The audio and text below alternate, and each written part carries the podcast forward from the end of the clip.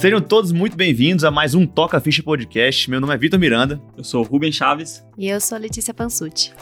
E hoje, é, tocadores de ficha de todo o Brasil, hoje o negócio vai ser tocação de ficha mesmo. Hoje vai ser raiz, né? A gente está com uma, uma convidada muito especial, que a gente já vai apresentá-la agora, que é raiz em todos os sentidos. É raiz como médica, raiz como pessoa e, e raiz também como, como acompanhante ali na, na bebedeira.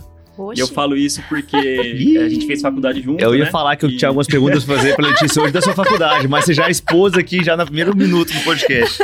E... Cara, colega de faculdade num podcast, não sei se isso é uma boa ideia. Sim, sim, sim. Tem, Tem, muita, coisa, coisa pra ser revelada. Vai ser, vai ser, o negócio vai ser underground hoje, galera. É isso aí. E, bom, a Letícia, ela, ela é pediatra, né? Formada pela Faculdade de Medicina de Jundiaí.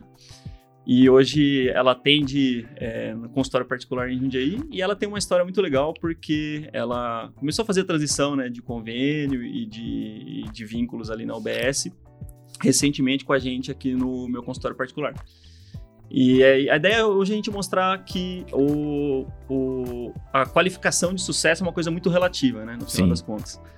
E, e, também tentar trazer um pouco é, dessa questão do mundo pediátrico, que a galera pergunta muito pra gente, a gente tem uma audiência muito grande de, de pediatras, na verdade. Né? E, e, enfim, e outras especialidades que atendem. Eu quero ver o WhatsApp da Letícia como é que é, se tem Exato. muita mensagem, muita foto de cocô, depois a gente Ai, vê depois nossa, sobre isso aí. É um monte. Exatamente. E além de, de, de uma baita pediatra, uma pediatra raiz, ela também é uma, foi uma ótima mãe de pet, né?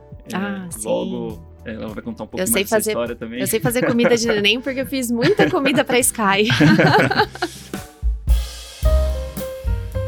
E aí, seja bem-vinda, Letícia. A gente está muito feliz que, que você aceitou o nosso convite aí. Obrigada, é um prazer. E, e aí a gente vai começar com a pergunta clássica, né? Que, que a gente sempre traz aqui. Que é como que foi que começou essa tocação de ficha é, quando você se formou na faculdade lá em 2013. Eu já sei, mas é, traz um pouco dessa história aí, como que como que você seus caminhos primeiro decidiu, aqui, né? é, decidiu a especialidade. A gente sabe que a pediatria até então era, era uma especialidade que eu lembro que na época que a gente formou não preenchia todas as vagas. Tava em né? decadência, entre Tava aspas, meio né? que em, Isso foi o quê? 2000, baixa, 2013, 2014. 14, é. Também lembro disso aí. Então é isso. Conta um pouquinho mais pra gente dessa história é, e fica à vontade aí. Bom, a gente formou em novembro de 2013, né? Isso. Ah, eu peguei o CRM, eu nunca mais atendi um adulto.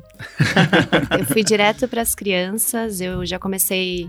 Foi engraçado que eu peguei o CRM e no dia seguinte eu já tive um plantão, comecei lá em Caieiras, lembra? No uhum. Hospital e Clínica de Caieiras. Hum, Caieiras, Caieiras. Gostava muito de trabalhar lá.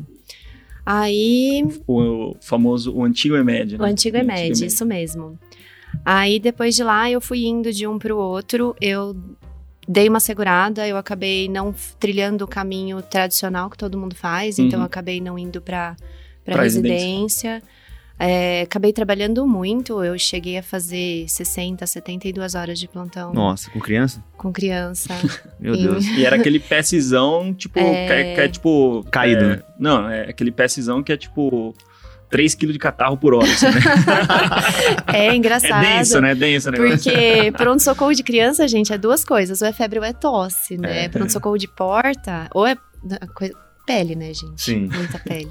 Lesão de pele. Lesão de pele é difícil. Dermatopede. Nossa. Sim, é. sim. E aí, é, eu sei que, que você teve uma influência muito grande do seu irmão, que já era Tive. pediatra, né?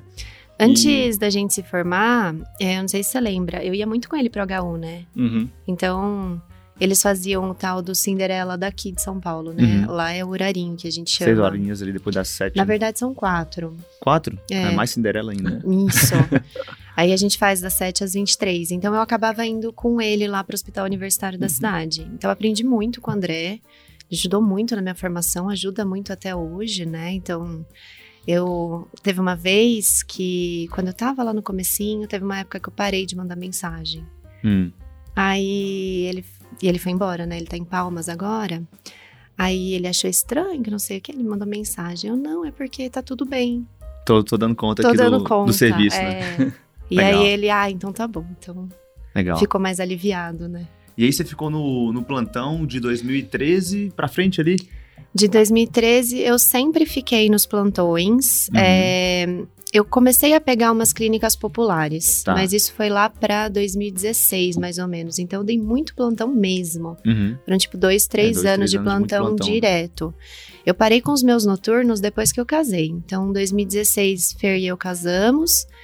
E aí eu comecei a reduzir, porque eu dava mais ou menos dois plantões noturnos, além dos plantões de dia, né? Então, toda quarta eu fazia Tocou plantão noturno, bastante. E Prontuário de papel. Ou era difícil. Sim, eu lembro. Eu dei um plantão em Caieiras, só um na vida. Lembra da- daquela época? A gente trabalhava em Mariporã. Com, com o Pedrinho. É, e, cara, eu peguei um plantão muito caído lá com o Rubão. Ele foi lá na Previna. É. Oh, meu Deus! E, enfim, aí tive fortes motivos pra não voltar. E depois eu não não voltei mais aquele plantão, não. Imagino, gente A do residência já céu. tava pesado demais. E, É, tem e os aí- plantões que são cansativos demais. E uma coisa que, tipo, a galera pergunta muito, né, pra gente, assim, que é que cada vez é mais forte esse movimento, que é a galera que faz pós-graduação. Só pra ficar claro, a gente não tem nada contra quem faz pós-graduação, né? A gente fez Aliás, eu residência, tenho mas, né? cara, a gente conhece, e eu, eu tenho, também tenho é, algumas pós-graduações também. É, a, a realidade é que tem muita gente que escolhe a pós-graduação porque às vezes o cara não, não se encaixa no modelo de residência, porque às vezes já tem filho, ou às Uhum. vezes o cara precisa de grana urgente, tem um FIES ali pra pagar. Sim. E é um caminho que, que também é um caminho, né? É um Sim. caminho que não é tão óbvio, talvez. E, E, tem seus desafios. Exatamente, tem seus desafios.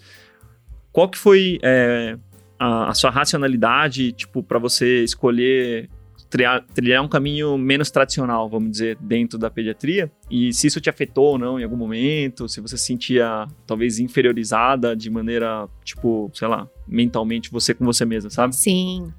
Eu acho que o momento que eu comecei a falar não eu dou conta foi quando eu tirei o título. Ah, isso é importante, Isso é né? importante. É, Isso é importante. Porque- caminhos pra levar o título. é, exatamente. Porque assim, independente do tanto de pós que eu tinha feito, só quando eu tirei o título eu falei assim, cara, eu, eu dou conta, eu sou boa no que eu faço. Legal. Porque antes disso eu Isso foi demorei quando? muito. Foi Você- 2018. Então, Agosto foram- de Então você 2018. cinco anos ali depois da formatura. tipo, Porque na plantão, verdade clínica você precisa popular, de cinco pós. anos. Entendi. Cinco UBS anos também. trabalhando UBS. praticamente na área. E isso, o Entendi. UBS eu consegui só depois também. Entendi. Então, a UBS eu comecei, eu comecei a prestar. Depois que eu prestei o, o título, já uma coisa veio na outra, né? Eu sempre gostei muito de estudar. Uhum. Então, e eu achava que eu sempre precisava estudar mais, justamente porque eu não tinha a parte da residência médica. Sim, sim. Então, isso me, me puxou muito e me estimulou. Eu tive boas pessoas no caminho. Então, O Rubem não foi uma delas, não, né? Tive boas e más pessoas, né? o Rubem foi uma Ai, delas. né? mas é que assim, dentro da, Até o final da pediatria, todas as pessoas que trabalharam e me acolheram dentro do trabalho foram muito boas. Uhum. Então, tive colegas fantásticos que me ajudaram e me incentivaram bastante. Então, assim, eu fui estudando cada dia mais, então cada coisa que eu pegava, eu falava, cara, não sei, vou pra casa, vou resolver, vou estudar. Uhum. E aí eu ia uma coisa atrás da outra, eu falei, preciso de mais coisa. Fui para uma pós, fiz uma pós de pediatria pela Faculdade de Ciências de Saúde de São Paulo. Depois eu fiz uma pós de emergências lá no Einstein, Uhum. que eu terminei em 2020, no- um pouquinho antes de Uhum. começar a pandemia. Aí depois nisso foi um que foi emendando, né? 2020 não, 2019. E foi emendando ah, os concursos, fui prestando tudo. Uhum. E aí depois começaram a chamar. Passei em um dos concursos públicos em novembro de 2020, 19, e no outro concurso público me chamaram em março de 2020. Entendi. E aí eu fui. Legal. Achei que quando eu comecei o concurso, eu achei, ai, agora tô tranquila. Posso aposentar. Nossa, Só que eu, não, eu, né? Eu, eu tenho minhas opiniões sobre concursos, né?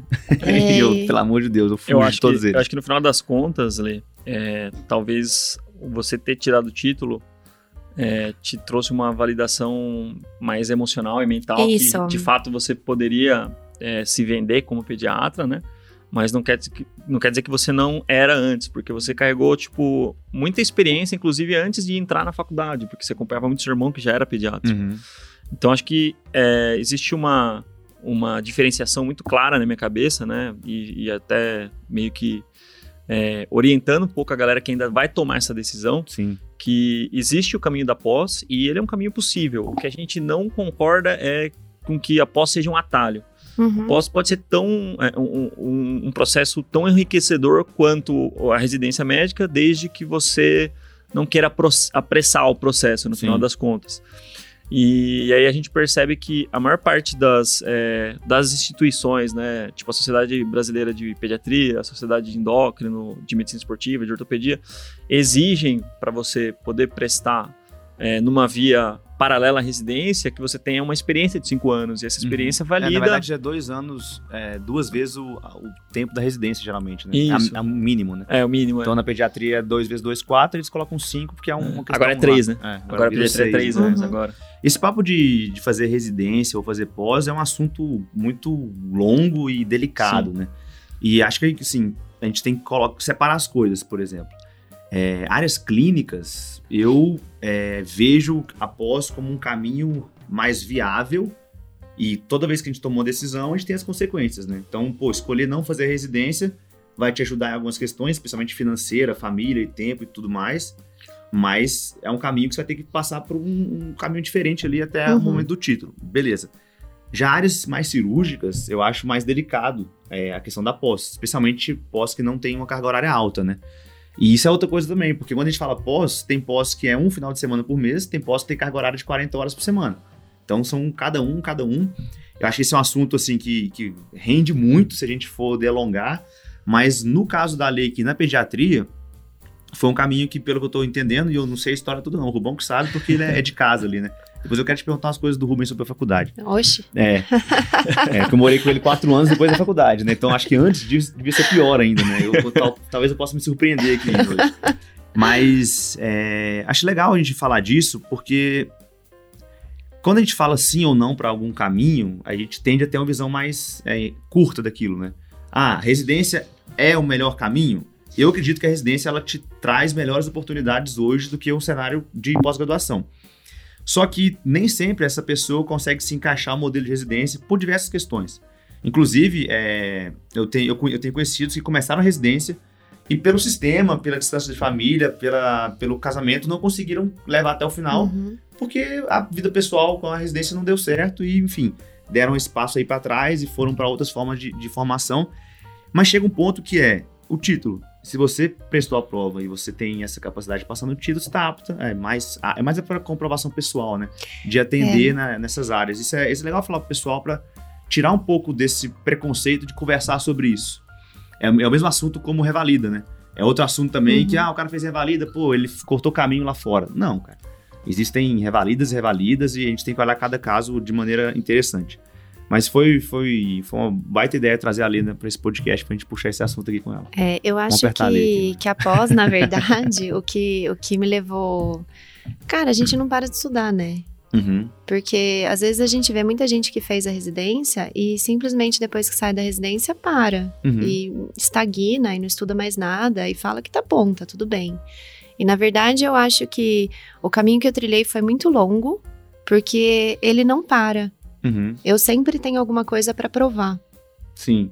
Então, independente de ter o título, eu sempre vou ter mais alguma coisa para fazer, sempre vou ter mais um curso para resolver, uhum. sempre vou ter mais uma coisa para estudar.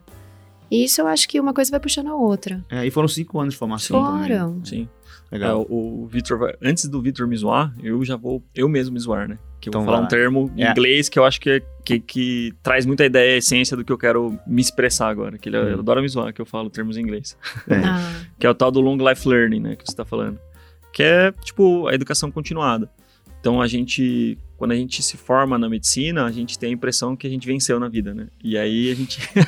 na verdade, tá, a gente tá na ponta do conta, iceberg né? ali, né? É, doce ilusão, né? então existe, cara, um caminho muito árduo a ser percorrido. E no final das contas, é, isso que eu sempre falo, cara, você tem que aprender a ser feliz com o momento presente, porque se você sempre condicionar essa felicidade a um ato que está no futuro, ao pô, título de pediatria, ao título de pediatria, ou tipo, eu atingi meu primeiro milhão, ou quando tiver a primeira vez minha agenda do mês inteira lotada, vou ser feliz. Que aliás é um pesadelo quando a agenda fica lotada o mês inteiro. É, né? é, é. Falo por experiência própria. Polêmico, né? Você Mas fica louco. Enfim, independ, independente do que, que a gente estabelece como meta e, e, e meio que seta isso para a gente atingir e ir atrás, a gente tem que aprender a, a, se conformar com a nossa vida hoje, né? Então, uhum. às vezes a gente esquece de onde a gente veio. Então, uma coisa que eu sempre falo, é, tanto no contexto do Além da Medicina, do, do, meu consultório particular, quanto no contexto do, da Olimpo, né? Que é o meu consultório particular. boa, boa. Ficou dúbio. É, é, que, meu, não esqueçam de onde vocês vieram, né? Uhum. Tipo, pô, meu pai ralou muito pra me pagar a faculdade, né? Então eu não posso exigir que ele tenha o mesmo nível de excelência. Ele não teve consultório, ele já tem 60 anos, ainda tem que dar plantão ainda, enfim. Tomou algumas decisões que atrapalharam, tipo, a aposentadoria dele. Mas eu não posso exigir que ele tenha o mesmo nível de excelência que eu, que tive muito mais terreno para preparado já para começar. Então ele começou do menos 5 e eu comecei do menos 2 ali, entendeu? E às vezes a galera esquece de olhar para trás e ver de onde vem. Quando você começa Sim. a olhar para trás, você começa a ficar, cara, muito feliz mais que você tem hoje, mais orgulhoso claro. do que reclamão. É. Então acho que é, é, muito isso, né? A medicina, a gente a todo momento a gente tem que se segurar um pouco para não cair nessa, nessa pegadinha aí, sabe? De é. ficar olhando muito para frente e se sentir mal no presente. Sim. Eu acho que a gente também tem que estar tá, é, curioso. A gente tem que continuar sempre curioso e querendo mais. Então você não pode parar, você tem que sempre emendar uma coisa na outra. Meu marido fala que às vezes eu tô, não, porque você tá emendando muito curso, muito curso, muito curso, mas Para. eu sempre tenho um ali engajadinho. Nessa época que começou a pandemia, não dava mais para ter os cursos presenciais. Uhum. Então eu tô com um monte de curso lá engajado. Tô querendo mais um, mas não dá. Não calma, dou né? conta. Né? É, vamos com calma.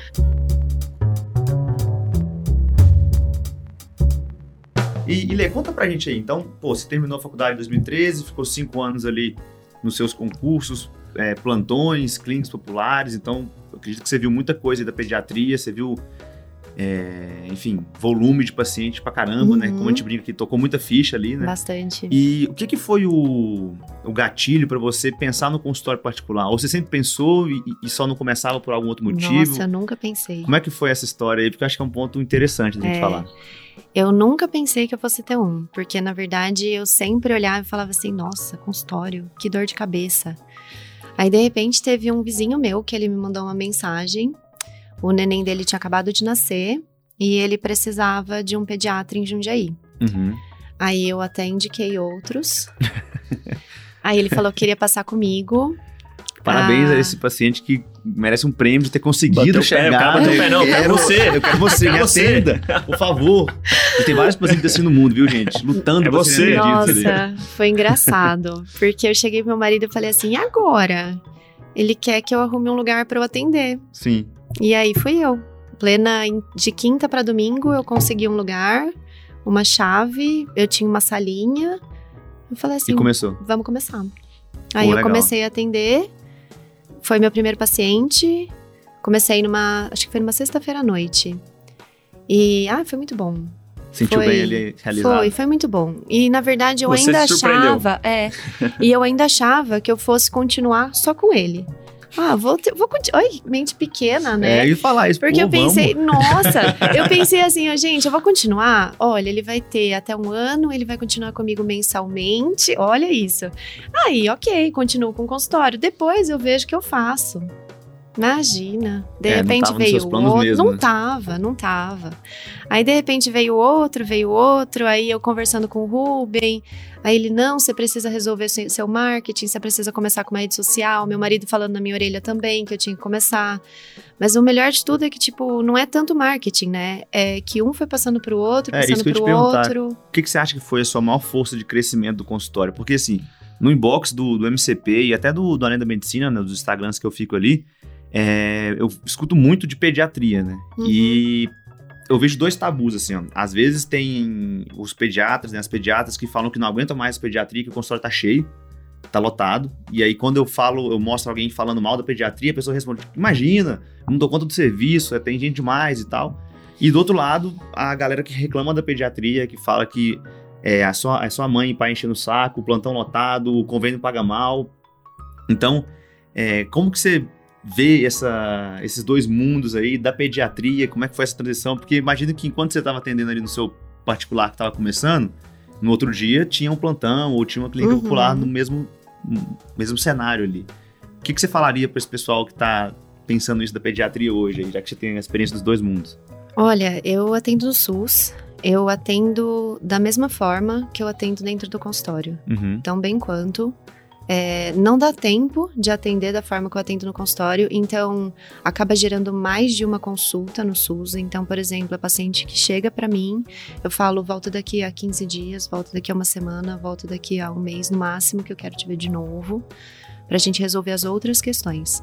É, não tem como eu fazer o que eu faço dentro do consultório também, que Uhum. a gente, eu e a Cami, né, a gente gosta Sim. muito de colocar crianças para avaliar desenvolvimento. Não tem como a gente fazer isso, mas A infraestrutura não tá. não tem não como. também, né? É, É. não tem É como. saber jogar com o que tem também. É, isso mesmo. E eu acho que o consultório particular é, é gostoso de você estar lá dentro e fazer do seu jeito. Uhum. Eu não vou falar para mim que meu consultório está lotado, porque os meus atendimentos eu atendo pouco paciente por dia. Uhum. Então, em Como umas. tá o modelo hoje que você tá fazendo? Eu faço Um duas horas. Duas horas por Faço paciente? duas horas. Pô, legal. É, eu acho que assim, Dá na até um lanche ali, verdade, um piquenique. É. cara, é, é muito gostoso, porque as mães elas entram Montar um numa vibe É. de conversar com você e eu acabo conhecendo por nome, sobrenome, nome da mãe, nome do pai. Eu conheço as avós já. Legal. É, tem dia que vem o pai e a gente acha assim, nossa, o pai sozinho, estranho, né? Ele não vai falar nada. E de repente ele ocupa as duas horas. Hum, Entende? Porque eles gostam Uhum. do, da dinâmica que a gente faz, eles gostam de estar lá dentro, eles gostam de conversar, falar quais são os problemas. E eles se sentem acolhidos. Então, eu gosto desse jeito que eu faço, eu não pretendo mudar. Muita gente fala que tem que mudar, tem que fazer de hora em hora, mas não, Tem- não vi necessidade. Pra quê, né? É. Quem tá te dando É, essa ordem aí, né? Você eu tem algum vi chefe no consultório agora? Eu Não sei. necessidade. Cara, é, é muito legal isso, porque eu vejo que cada vez mais as pediatras estão assumindo uma personificação que é o tal da tia, né? Então você é, a tia Lê. Então, é, é como se você, tipo, começasse a fazer parte real do vínculo é, familiar daquela Uhum. criança, né?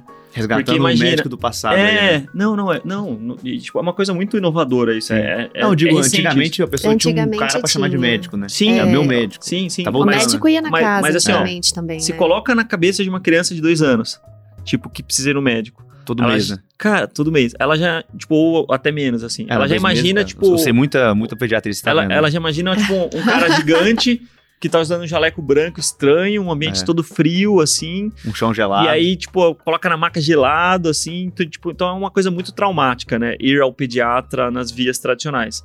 E aí o que eu percebo que é um movimento muito legal que você, a a Camilinha, Camila tá fazendo. e, e várias Uhum. pediatras que também a gente acompanha ali, que estão trazendo essa personificação da tia. Então é tipo como se fosse uma coisa legal agora ir no pediatra. Você- em vez de falar, "Ah, não, a gente vai no médico, filho.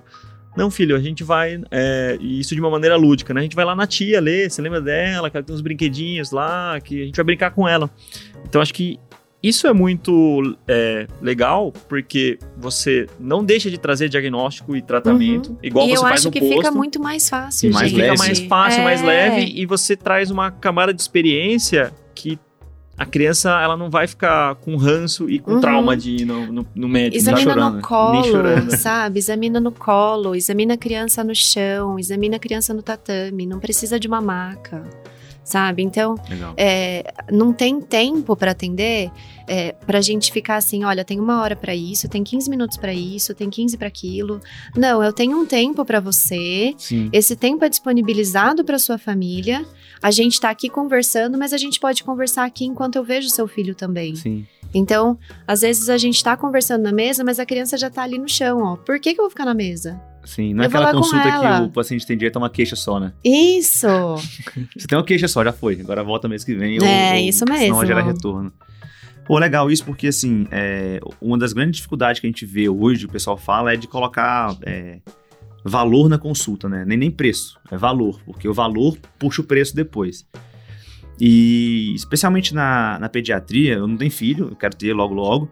Eu imagino que quando eu tiver um filho, eu quero ir no pediatra, onde eu tenho justamente esse espaço para mostrar o que realmente está acontecendo. Uhum. Porque, assim, 15 minutos, uma criança que tá ali, nem eu consigo falar o que tá acontecendo, nem o pediatra consegue como. ver o que tá acontecendo. E a criança não tem tempo de se ambientar, Não, a né? criança Ela tá chega no ambiente ali, novo, ela tem que vezes, se é. ambientar. É. E aí você pensa que, pô, numa, no, seu, no seu modelo aí de puericultura, de acompanhamento de crescimento, tudo que a família tá buscando é confiança, Uhum.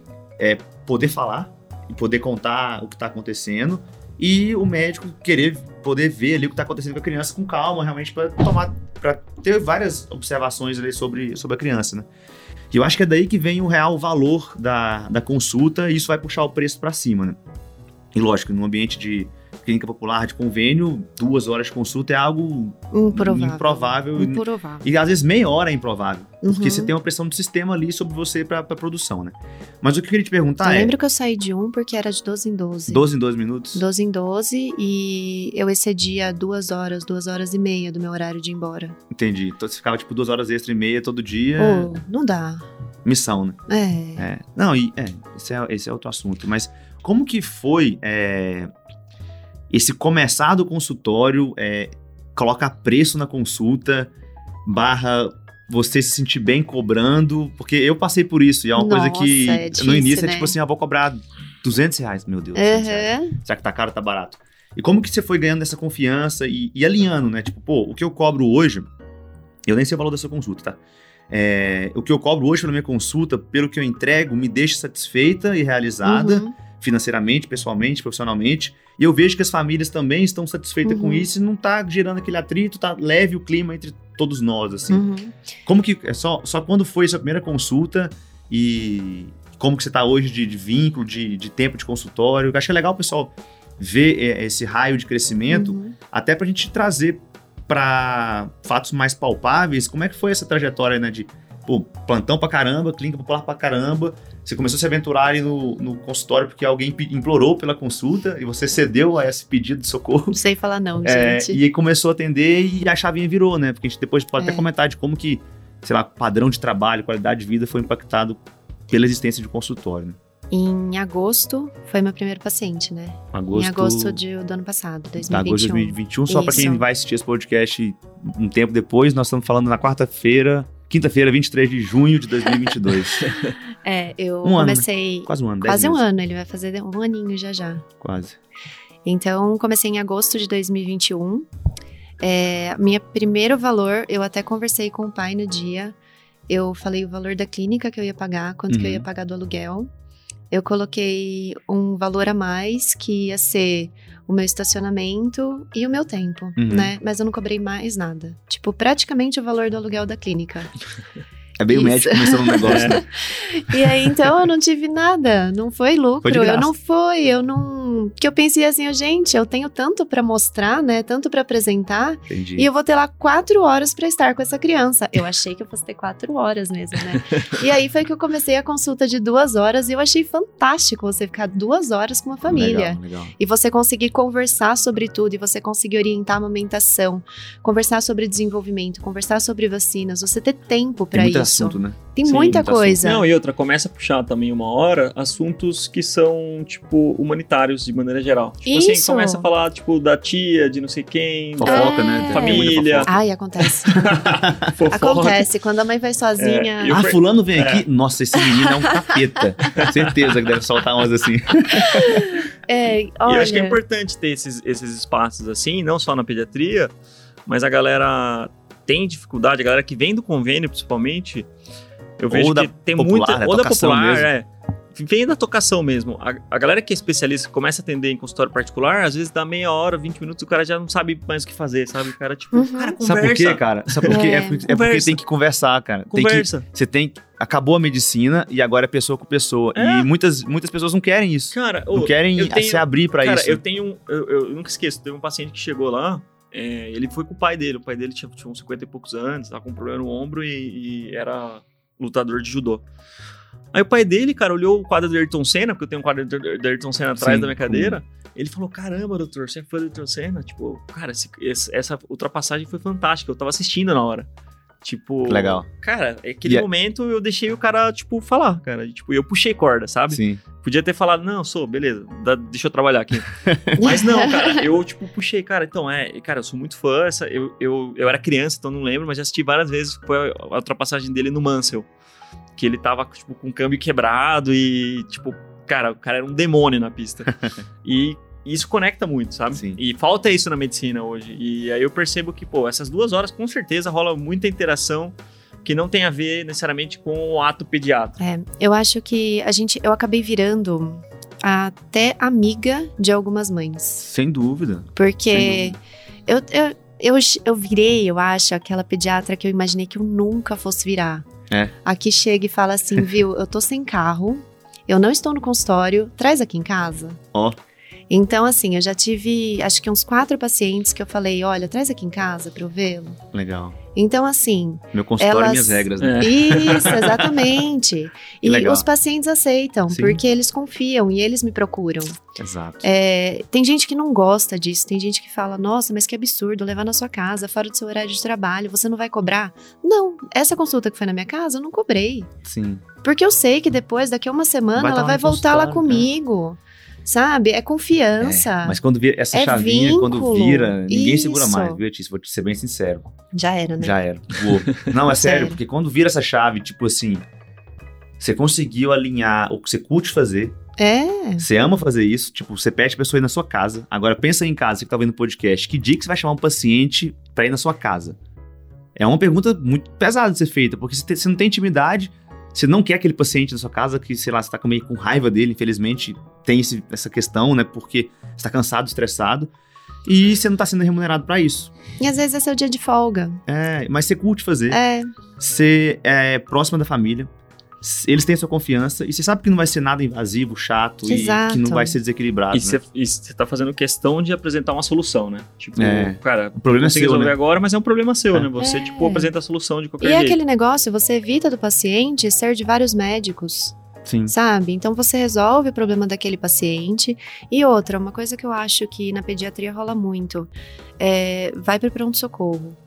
Calma, vai para pronto-socorro, mas aí você vai voltar comigo quando?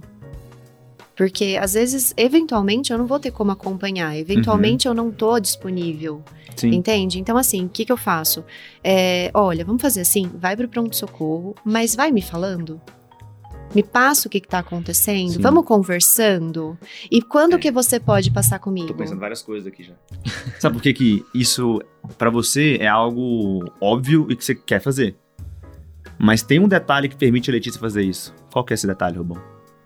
Ver se tá presente aqui. Que o Rubão é meio voado, tá pensando em, mil, mil coisas. É, É, disponibilidade e volume de paciente. Sim.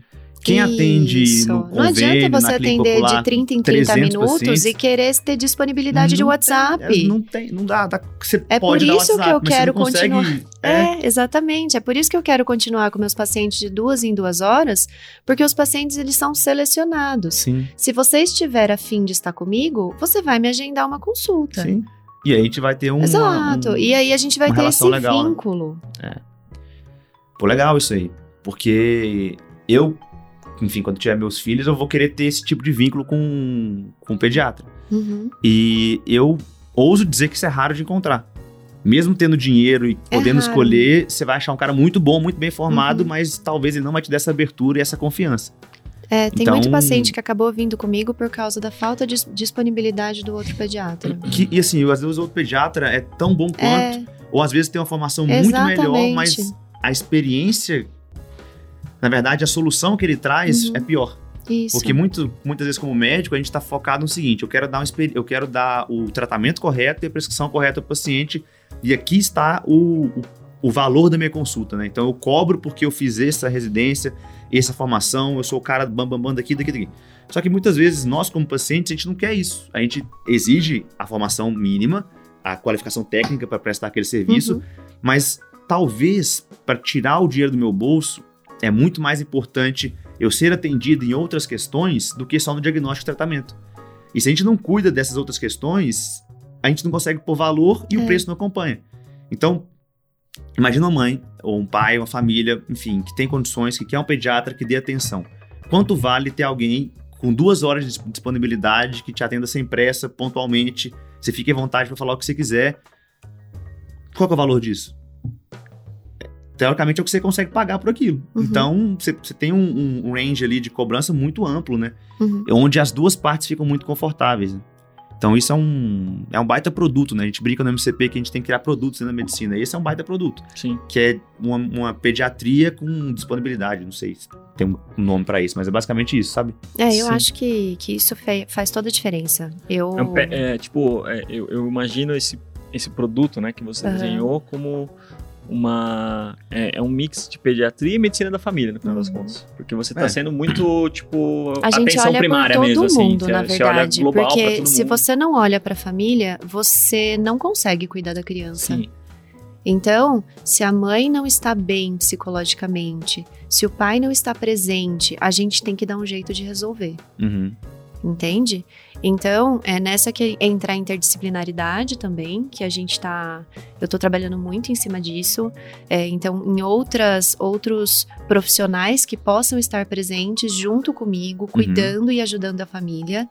É, a gente não encaminha porque a gente quer mandar o paciente para dar dinheiro para o outro. A gente encaminha porque eu tô duas horas lá com você, eu tô vendo quais são os seus problemas uhum. e eu vou tentar te ajudar e te resolver.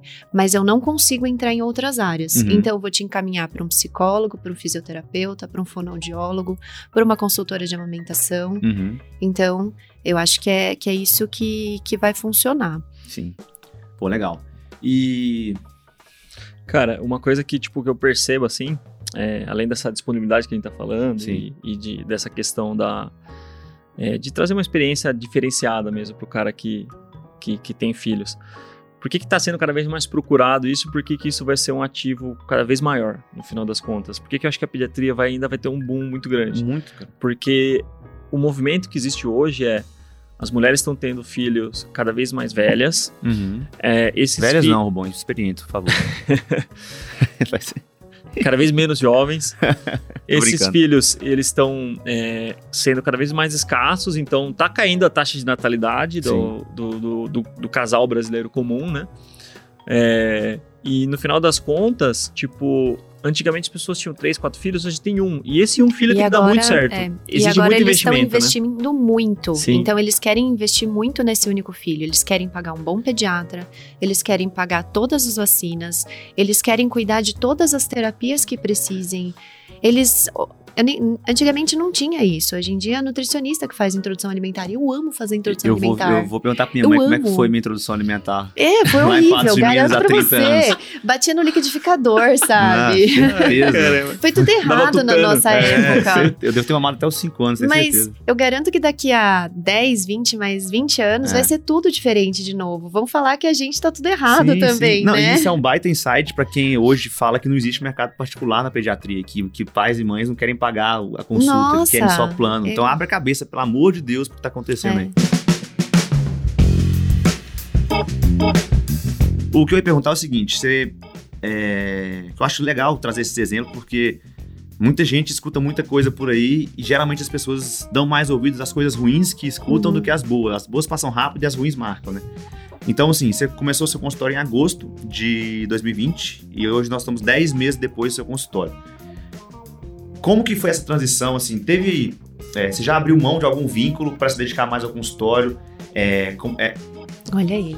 Não, é sério, porque é, é importante. O pessoal reclama da pediatria porque tá cansado às vezes. Uhum. Você conseguiu já se desvincular de algum serviço que você não se identificava como pediatra ali, ou seja, você não conseguia exercer a pediatria que você acredita ali dentro, e o consultório cresceu e conseguiu cobrir esse vínculo financeiramente, agora você, enfim. Conta um pouquinho como é que foi essa transição, porque eu acho que tem muita é. gente querendo dar esse passo e não tem coragem. E Nossa. é importante ouvir. É, não, é sério. Eu achei que. E, entender achei que. Achei que você ficar é desempregado. É? Desemprego na pediatria Foi muito existe? engraçado. Foi uma mentoria depois que o Ruben, eu fiz com o Ruben e com a Camilinha. O Ruben, ele é bocudo, ele tem muita intimidade comigo, então uhum. ele mandou se vira e arruma tempo durante a semana. Aí eu, gente, a gente tem uma metodologia bem peculiar. É. Nossa, o se vira bateu tão na minha alma, sabe? Eu, e agora, o que, que eu faço? O meu marido lá na sala escutando. E seu marido lá? Isso, porque ele não me aguentava mais reclamando, né? Ah, tá. Um dia antes de quando eu tinha que ir pra lá, nossa, eu reclamava tanto. E aí, beleza. Ia sair de férias, né? Ia ficar, nos, acho que 20 dias, 10 dias de férias no uhum. lugar. Depois que eu voltei das férias, eu fui direto pro, pra exonerar. Pro RH. Foi fantástico. Direto? Foi direto. Oh, legal. Eu não tive, eu não tive coragem de ir pro lugar trabalhar. Foi a única segunda-feira que eu não trabalhei depois disso. É? Eu trabalhei todas as outras no consultório. Legal. Com Só quatro, espaço, cinco, então. seis pacientes por é. dia. Pensando que são duas horas minhas consultas, então foi fantástico. Que legal. Foi muito bom. Ou seja, em um mês Eu só já, precisava já mesmo trocou. ter mais tempo. É. é. Eu, eu, e na verdade, é, Lê e Vitinho, o que eu percebo muito são padrões que se repetem nos especialistas. O que acontece? Você que está ouvindo aí em casa, tenho certeza que você vislumbra ter o consultório, mas, tipo, você tem medo, uhum. e aí você substitui o medo por uma outra palavra que é falta de tempo. Ah, eu não tenho é, tempo. Isso mas isso é medo. E muitas vezes a gente tem que encarar, a gente tem que olhar para frente e realmente é, qual que é a grande vantagem de você ter um, um mentor, né? Que talvez seja uma palavra que esteja na moda, enfim, é você é, validar a ideia que você tem num ambiente que vai acolher as suas emoções de maneira positiva e que Sim. vai te ajudar a chegar lá, né? E que vai ser inspiração para você de certa maneira, porque é uma pessoa que já passou pelo que você vai, é, a Camila, que você está prestes a passar. Que foi fundamental para te ajudar nisso aí, né? Exatamente. Foi. E aí muitas vezes é isso, cara. O, o especialista ele tem o potencial de chegar lá, mas ele, ele substitui esse sens essa sensação de medo dele e internamente ele justifica isso por falta de tempo. Eu não tenho tempo. Não uhum. vai dar uhum. certo, não tenho tempo. Não tem mercado. E ele tem medo tem das mercado, contas, né? Gente, ele é. pensa assim: nossa, mas se eu sair de lá, como é que eu vou pagar minhas contas? Né? Sim. E eu lembro que quando eu passei nos concursos, eu pensei assim, gente, agora? O que, que eu vou fazer? Paga muito menos, né? Paga bem. Paga muito menos. Eu vou Paga ter que aumentar. caramba. Todos. Aqui, eu vou ter que aumentar de muito plantão, mas não tive que aumentar plantão. Não. Na verdade, não é que eu não tive que aumentar. A gente diminui um pouco as contas, Sim. a gente bebe menos, Sim. né? Mentira. Mentira. Isso, isso não corta, isso é, é gasto essencial, corta, né? Corta, isso. É, mas assim, a gente, a gente muda as contas, muda uhum. né? E aí, quando for para começar com o consultório, eu comecei com um dia que eu não tinha nada para fazer. Uhum. Comecei com o sábado, acho que foi no sábado à tarde, eu não me lembro direito, porque eu trabalhava todo sábado de manhã. Uhum. Então, assim, é, fazendo plantão, né? Sim. Então, assim, quando eu comecei, eu colocava o consultório no dia que eu tinha livre. Uhum. Mas aí chegou o Ruben e falou: você tem que resolver a sua vida. Você tem que tirar o consultório do dia, do sábado, porque tem pai que quer atender de dia de semana. Sim. E aí eu percebi que realmente eu precisava. E agora eu tô tentando mais uma saída. Tô tentando mais um, uma liberação. Tô você saiu do vínculo de segunda? Eu saí do vínculo de segunda, que eram 10 horas. Uhum. E, e eu nem saí pensando, ah, eu vou ganhar mais no consultório, porque, foi, ok, sim. foi. Isso daí eu acho que é consequência. Acontece mesmo, é natural. Se dá para ganhar, ótimo. Uhum. Se e tá não dá. Mais, né? Só pra eu, gente. Eu é? acho que tá. Eu não, eu não acabo não focando muito nisso, não, mas é que o meu prazer é tão maior, né? Que a gente Sim. nem liga se for menos também, Só de né? não ter aquele estresse é... ali. Sim. É demais. Então, assim, agora eu tô pensando já em largar mais um para ver. Eu já larguei meus finais de semana, né, também. Boa. Só para ficar no consultório. Boa. Então, agora eu tô de segunda-feira o dia todo, tô de sábado de uhum. manhã. Sexta-feira à tarde eu tenho domiciliar. Uhum. E agora eu tô ficando de quarta à tarde também. Legal. Então, Agora... assim, em menos de um ano já está com quase quatro turnos preenchidos no consultório e logo, uhum. logo indo pro quinto turno. Não, aí. não. Agora, daqui pra frente é, é, é. clínica Pansut, né? É. não, clínica Pansut é outra. É.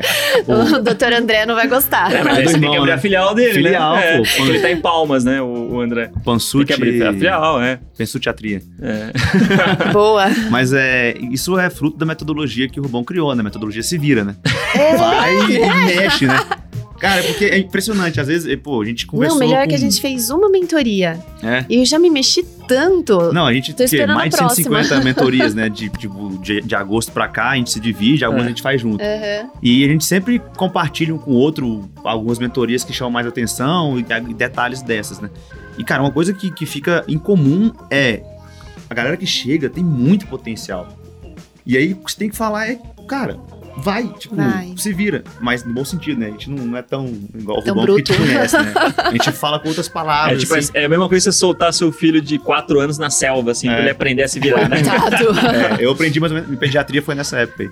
Mas o que eu ia falar é o seguinte, é, por isso que é importante, você falou do mentor, mas mais do que o mentor é mudar o ambiente e mudar quem está escutando. Sair da zona de conforto. É, porque pensa, você está lá no vínculo ruim com pessoas que estão num vínculo tão ruim quanto você, porque o ambiente é o mesmo para as duas. Uhum.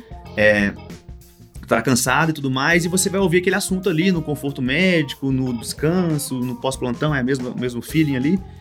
E aí, de repente, você começa a ouvir uma conversa diferente. E no caso aqui foi, foi a Camilinha ali te falando que, olha, não, eu passei por tudo que você tá passando. É. A Camila atendia 17 convênios, né? É, era 17 ou 13, não sei. Eu acho que era 17, que o número era bem bizarro, assim. E em dois anos ela não atende mais nenhum convênio, tá só no particular. E ela falou: Olha, é, Letícia, eu sei o que você tá passando, mas ó, eu já tô aqui. Uhum. E é possível. Vai por aqui, faz isso. E aí você começa a ouvir dois mundos. Fala, pô, tem a galera que tá reclamando e tem essa pessoa aqui que, cara, mandou bem. E quem que você vai escolher ouvir, né? É, aí entra o Rubão com metodologia se vira e você vem ouvir essa pessoa aqui. Mas muitas vezes a gente fala isso, né? Hoje mesmo eu conversei com, com um colega ortopedista, super, cara, um potencial gigante. Mas o, o que eu tive que falar para ele se virar foi assim: ele estava negligenciando é, a parte clínica do consultório dele. Eu digo recepção, agendamento, uhum. cara, uma bagunça. Então era como se ele tem um baita potencial guardado a sete chaves por um pitbull na recepção. E aí você não vai conseguir crescer é. seu consultório, né?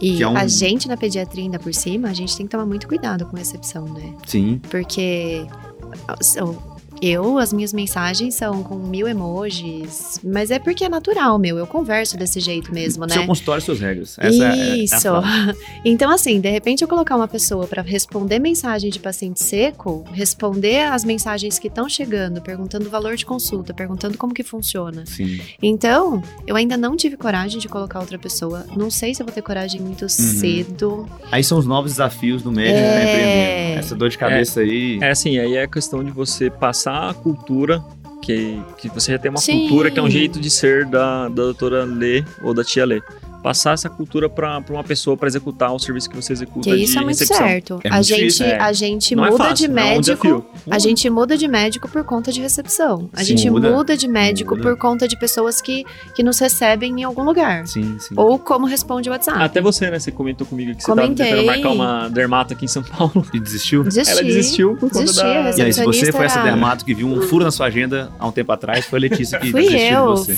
Fui pra outra, gente. Você queria pagar particular? Eu ia, Olha tava aí. super é, bonitinho. Tá. Então, gente, isso é outra, sabe, a gente vai, pode fazer um... Vai uns cinco conto uma dermato, né? Coitada, é, perdeu. O Rubão pode falar um pouco disso, né? Ele fez vários procedimentos aí antes Cara, de casar. Tem muita... Sabia? Tem muita... ele fugindo. Dr. Tiger, Dr. Tiger é. e... Ele vai vir. A Thaís, ela, a Thaís cuida muito bem. Não, a Thaís evolucionou esse homem, você é, então. Você sabe, né? Pô, você conheceu na faculdade, é verdade. A gente pode falar é pior, disso. É pior. Se ele conheceu o menos um, era tipo menos seis. Né?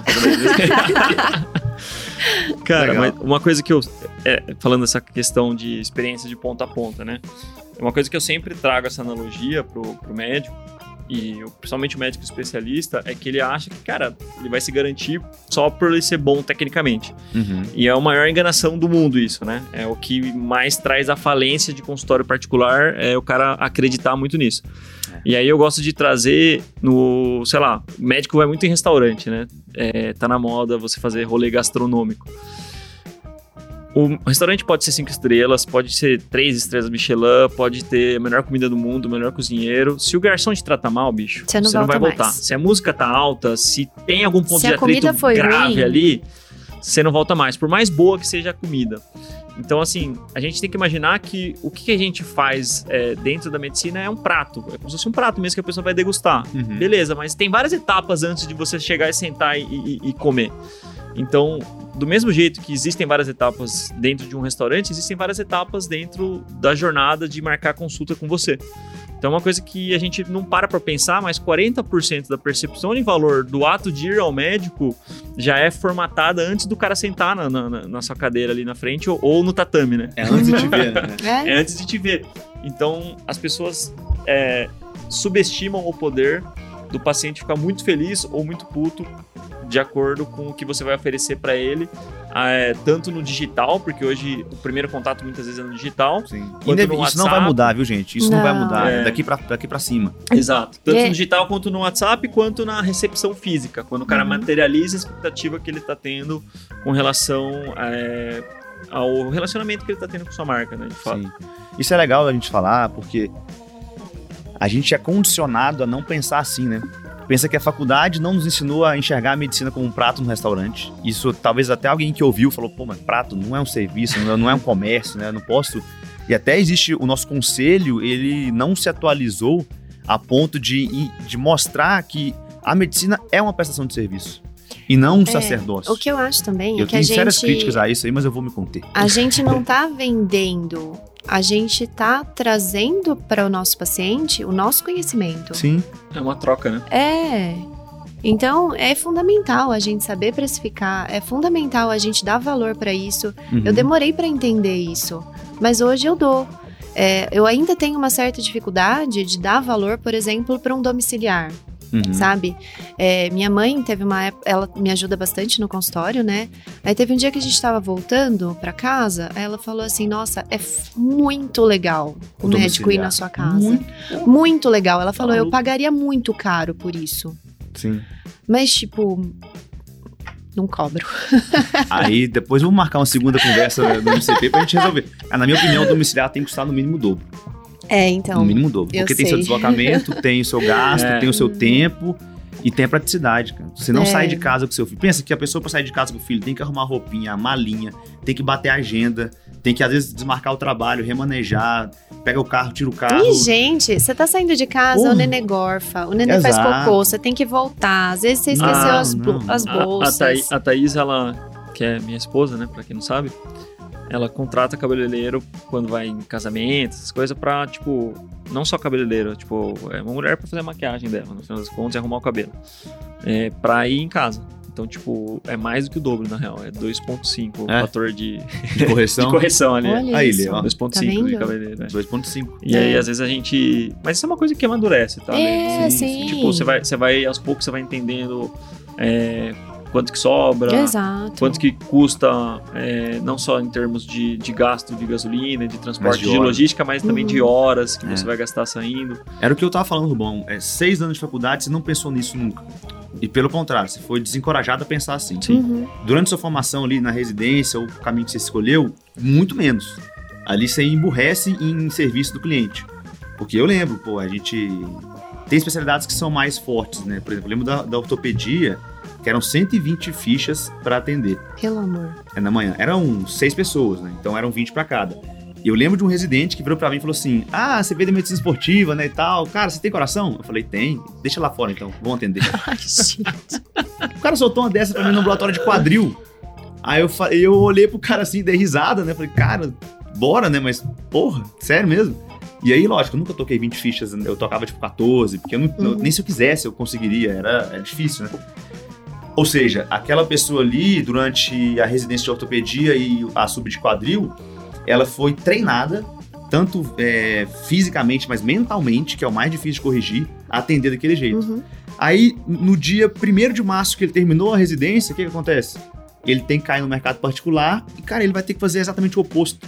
Só que ele não tem referência do oposto, ele não sabe cobrar pelo é. oposto, ele não sabe como é que faz, ele não tem nenhuma noção. O que, que ele faz? Ele vai no automático, pega um convênio, pega um ambulatório e, e toca ficha. Ele, ele é, é, quando você está exposto a, uma, a um tipo de, de é um tipo de conceito durante muito tempo, aquilo se torna a maior verdade absoluta, em raiz mesmo, né? Em raiz. É difícil tirar essa Que a sua consulta tem que ser em 15 minutos. É. Exato. E que você tem que Nossa, resolver é. o problema do paciente em 15 minutos. E é uma queixa por consulta. E, uhum. e, e o que, eu lembro que era muito comum, tipo assim... Ou você começa a fazer guias, né? É. Você encaminha pra é, cá, encaminha pra exato. cá, encaminha pra cá. E aí eu, eu lembro que tinha, tipo, muito preceptor, inclusive, que são, teoricamente, referências nossas, que, cara não deixa o paciente falar muito, sabe? Tipo, Senão ele Senão não atrapalha, é. sabe? Senão atrapalha aqui, a gente precisa ter volume. É. Senão não resolve, é tipo, meu, tocação mesmo. E às vezes o paciente só tá lá porque ele quer falar. É, muitas vezes. Sabe? Vezes. Tem consulta que às vezes são duas horas de consulta e a gente quase não fala da criança. Então, já tive consulta da mãe chorar a consulta inteira. Então, é, a gente tem que olhar para a família. E olha que legal, às vezes essa, enfim, tem uma questão familiar aí, essa uhum. mãe talvez não tá feliz, e aí a criança é super irritada e ansiosa. E aí é. vai querer tratar a ansiedade da criança, sendo que é um é. ambiente da família que não tá estruturado. Exato. E aí se você, você não vai resolver e a vida aí, da família. E aí quem que a gente tem que olhar, para criança ou para mãe? Pro tudo. Isso. Pro tudo. Exatamente. Porque não tem ninguém nem certo errado. E se a gente não resolve a mãe, a gente não resolve a criança. É, e às vezes você não vai conseguir resolver a mãe. Mas você entendendo que o problema da criança não é por ela, é. e a mãe tendo ciência, e o pai também tendo, as coisas talvez se organizem uhum. mentalmente. Fala, cara, realmente, essa minha filha, ela tem esse comportamento porque eu, meu marido ou eu e minha esposa não estamos mandando bem. Isso. Uhum. E aí, o Rubão podia conversar, né? Método se vira aí resolve esse casamento pra essa criança ficar boa. Meu Deus, Rubem. É, não, você vai pegar esse método se vira aí. Mas legal, Lê. É, pô, enfim, acho que para quem tá pensando em começar consultório aí, não só de pediatria, né, tem várias lições aqui do que a gente falou.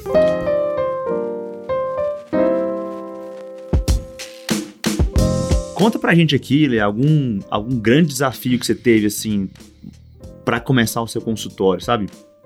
De pediatria ou, enfim, consultório particular mesmo. Qual foi o grande desafio que você teve ali? E, enfim, como é que você lidou com isso? Nossa, meu maior desafio acho que foi lidar comigo mesma. Ah, é? É, de pensar assim, é, como que eu vou resolver isso? Eu tenho condições, eu tenho culhões de estar tá lá uhum. e de ajudar? E aí eu comecei a pensar, nossa, já estou trabalhando com isso faz tanto tempo, já atendo em UBS há um milhão de anos, eu estudo pra caramba. Então por que que eu não consigo, né? E aí depois foi quando eu fui começar a fazer o marketing, né? Uhum. Marketing, rede social. Porque eu tinha medo das outras pessoas, o que que eles iriam dizer para mim. Virou blogueira. É, mais ou menos. Sabia que um dos grandes é, das, das, pessoas que mais me zoaram por ser blogueiro nesse mundo está nessa ele, mesa, né? né? Sei, imagino. E hoje ele é bom pro blogueirinho Não, os caras que mais me zoavam, era ele e o Paulinho Cachoeira. E o cara me zoava demais na residência. E hoje são mais blogueiros que eu. Paulinho já é ator, Eu- já, eu- tirou eu- foto eu- no olha. Eu tô estúdio. ganhando dele no, no engajamento. do É, esposo. ele tá, Pois já tá é. lançando produto físico. Pô, o Paulinho tá voando. Salve, salve, Paulinho aí. Tô brincando, mas é, mas é comum isso aí, né? E essa síndrome de, de impostor, De impostor, que você tem, né? de, de tá dando que um passo você que não tem nada de errado. tem- né? é, só que a gente acha, nossa, mas por que comigo, né? Uhum. E aí, de repente, foi tudo fluindo, aí eu pensei, ai, tá na hora mesmo de É. me, me mostrar. Mas eu ainda tenho esse receio, é, o medo de falar alguma bobagem, né? Uhum. Na rede social. Então, Mas eu, eu vejo isso com bons olhos, sabe? Porque Uhum. o medo, ele te prepara. sim. É, ele não pode te travar. Uhum. Não pode travar. Então, é. por exemplo, você É. acha que eu- a gente não teve medo de abrir um podcast desse, onde a gente vai conversar por uma hora e meia sem cortar nada? dá medo de o assunto Sim. ir pra um lado que você não queria e, sei lá, dá medo. Mas, pô, a gente tá aqui de coração aberto, fazendo coisa certa, com intenções boas Uhum. e trazendo pessoas boas. Qual que é a chance de se dar errado? Sim. Verdade. Eu, eu, Entendeu? eu, A menos eu tinha, que eu tinha um problema, muito. Eu tinha um problema muito grande também em, em me preocupar com a imagem que eu ia projetar para as pessoas que, sei lá, é, que iam consumir o, o meu conteúdo. E aí o que me ajudou é, a tentar bypassar esse bloqueio aí foi entender que, cara, eu preciso me importar com a opinião das pessoas que eu mais amo de verdade. Essa é a opinião que, tipo, Isso. cara, que importa de verdade, real. Porque o resto a gente superestima a opinião das pessoas Ah. que não estão tão próximas a gente, Sim, sabe? sim, sim. E aí não digo que são inimigos, mas são pessoas que não estão tão próximas. Eu assim, acho tipo, que eu só comecei a. Famoso não a- interessa, a- né? É, Isso, eu só comecei a. sabe? Você não importa pra mim Ah. a partir do momento que eu comecei a receber mensagens de tipo mães que falam: Nossa, que legal, Amei. inbox, sabe? Mas é isso. Do meu irmão mandando mensagem: Nossa, esse post seu tá muito legal. Do meu marido ajudando. Então, Uhum. depois que eu comecei a ver que as pessoas próximas, o Ruben sempre me ajudava também nos posts, ele falava super bem. Então, assim, quando eu vi que as pessoas próximas que realmente se importam comigo e que eu tava ajudando aquele grupo que eu tava interessada em ajudar, pra mim, morreu ali. É. Aí eu comecei a deslanchar. Você vê que, tipo, é, teve, teve um vídeo que eu assisti de um cara que, sei lá, assisti passando no feed lá. O cara respondendo perguntas, né? Que tá na, na moda, responder caixinha de pergunta com vídeo. Sim, sim. Aí o cara falou: ah, como vencer o, o medo de. de é, da reprovação, né? Na rede social. Aí ele virou, ele abriu a câmera assim, deu um gritão, ele tava no meio do shopping. Ah, deu um gritão assim, ó. Aí ele filmou assim, ó. Alguém se importou aqui comigo? Não, ninguém. É isso. boa, muito Bem boa. isso. Muito Isso, boa, tipo, muito cara, boa. As pessoas não, não te conhecem, você não é nenhuma. A maior parte das pessoas Uma não são nenhuma celebridade. pra Exato, se preocupar né? tanto assim. Você não sabe? é um Michael Jackson Então da a vida. gente, tipo, tende a superestimar É. real, assim, a opinião Mas eu outros. acho que isso é cultural Não que a gente médico, não né? tenha que se. Assim, a gente não pode Não dá agir sem satisfação, filtro, né? não dá Exato, satisfação. É. exato, Mas exato. também a gente não precisa ficar tão acanhado, assim, sabe? É, exato. Eu, eu, e a partir do momento que eu encontrei esse equilíbrio entre não superestimar a opinião dos outros e, e tentar dar mais importância para a opinião de quem tá próximo de mim, que quer meu bem, putz, Sim. aí as coisas fluíram. É, ontem sabe? mesmo a gente tava, tava na casa do Rubão de noite, né? E aí a gente tomou um comentário lá no, no Instagram do, do meu consultório particular. Um cara nada a ver lá, comentou uma coisa, cara, sem pé nem cabeça. E o Rubão, pô, esse cara tá aqui de novo. Eu não tinha visto o cara comentando ainda Ah, e outras mesmo. vezes, né? Aquele é, o Sei Nemesis quem lá. tava falando antes. É. né? Aquele que eu não posso citar o nome. Ele tava lá falando e eu falei, cara, bloqueei isso aí, tipo, de novo, como assim, né? Bloqueei. Porque, cara, comecei antes da rede social e já sofri com isso antes. Então, na primeira que a pessoa vem me encher o saco, ou querer, enfim, desculpa o português bem falado, né? Cagar regra ali Sim. e querer me dar aquela cutucadinha que vai machucar, eu nem pergunto, nem sei nem onde é, já bloqueio e segue a vida, porque nunca fez falta até hoje. E não vai fazer falta daqui pra frente. Sim. Então, às vezes, no consultório, no- no- na, na medicina particular, onde quer que você seja na sua carreira, às vezes a gente tem que deixar. é, Isso eu vivi muito, tá? Eu falo isso porque eu vivi muito. Deixar essa vontade de dar a mão para todo mundo e todo mundo junto até o final. Isso é coisa de escolinha, entendeu? Isso é coisa de, de- de maternal. Quando a gente tá na vida adulta, é você com você e com a sua família. E com as pessoas que importam. As decisões que você vai tomar, você deve satisfação a essas pessoas. E, cara, às vezes são cinco pessoas que você vai dever satisfação Uhum. na vida. Que realmente você deve satisfação do que está fazendo. O resto é só audiência, é só, é só coruja ali, entendeu? Lógico, é o que o Robão falou. Tem que agir com, com, com bom senso também e não vai meter o louco, né? Mas quando a gente consegue virar essa chavinha Dá pra também... meter o lookinho, assim. É, cara, e, e em eu vou te alguns falar, momentos, assim. a, a gente às vezes se poda muito e essa autenticidade falta nas pessoas. Falta. Lembra do evento presencial do, do MCP que a gente fez? Foi ótimo. Cara, todo mundo que foi gostou Foi pra caramba e foi legal. Foi. E, o, e o resumo do, da imersão foi autenticidade. Uhum. As pessoas que estavam mais felizes ali e com consultórios que davam, estavam ali dando mais sucesso, e cada um no seu momento, né? Que o sucesso é muito Uhum. relativo, eram as mais autênticas. Uhum. Sim. Elas conseguiam exprimir é, ali o seu jeito de fazer medicina na sua medicina. E é uma Você- coisa que vocês sempre falam: o crescimento orgânico, ele vem se você tem autenticidade. Exato. Se exato. você não tem isso, ou se você finge ter, não vai dar. É, Porque as pessoas percebem que Percebe. isso daí tá. Tem coisa errada. Sim. E aí as pessoas começam a. Uma hora a casa cai, né? Isso. Vou te fazer uma pergunta. Se chega uma mãe que quer uma consulta mais rápida de que duas horas no seu WhatsApp, o que, que vai acontecer com ela? Olha, eu acho que tem, tem público pra tudo, né? É eu... isso aí, isso eu vou falar. Ela vai procurar outro Ela médico. vai procurar outro médico. Ponto. E na verdade, eu tenho algumas mães que elas não ocupam todo o Sim, Mas bem. elas continuam indo comigo porque eu tenho a disponibilidade. Uhum. Eu queria falar isso. é, Tipo, a gente não tem que querer agradar todos os pacientes de É. todos os perfis, de todas as cidades do mundo. Cara, se você é médico ou médica e quer fazer uma medicina daquele seu jeito, faz o seguinte: é, paga suas contas com outros vínculos, Isso. se organiza ali num vínculo de SUS, numa clínica popular, onde quer que seja. Só cuidado para esse vínculo não concorrer com o seu vínculo principal de consultório, né? O plano concorre muito, às vezes, com o consultório. Paga suas contas ali e, cara, vai dar seu show no consultório, vai construindo devagarinho Uhum. Uhum. como faz igual a Letícia, né? Corta o, o padrão de vida ali, corta um pouquinho do, do álcool, né? Pra pagar menos conta no final do mês. Segura a onda um pouquinho que logo, logo vira. Logo, logo vira. Sim. Hoje eu fiquei muito feliz também, né? Um, a Gabriela, nossa, nossa aluna, também mandou ela quatro cirurgias particulares hoje. Vi. É, e, pô, ela já fazia algumas particulares há um tempo atrás, mas quatro é recorde. Uhum. O recorde tinha sido nove no mês. Ela fez quatro no Sim, dia. dia. Olha que beleza. Então, assim, é um, um efeito bola de neve que quando você consegue ser autêntico, tá feliz, tá presente no seu Uhum. Nem nos melhores sonhos você vai Sim. ver o que você viu. Só que você tem que ter coragem. Sim, e, Você e tem aí, que fazer o método Rubão. e aí eu acho que... aí eu vou e estender até rezar, mais. né? É, essa e questão- E reza. Deus e vai embora. Aham. Essa questão da, da autenticidade, eu vou até estender até mais numa discussão tipo de vínculos, né? Às vezes o maior problema do vínculo do SUS, do convênio, nem é tanto o, o- a falta de tempo, ou às vezes, tipo, você não jogar com suas regras. Às vezes é você vestir uma máscara. Porque quando você tem que ir no trabalho, É.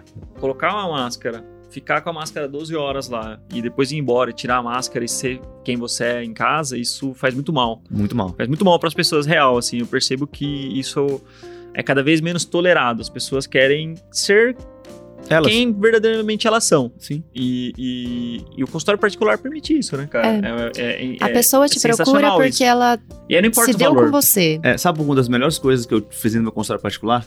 Nunca usar jaleco. Ai. Minha avó, minha avó, minha avó Bom, tem 80 né? e poucos anos. Ela fala: Não, filho, você não usa jaleco, não. O doutor tem que usar jaleco.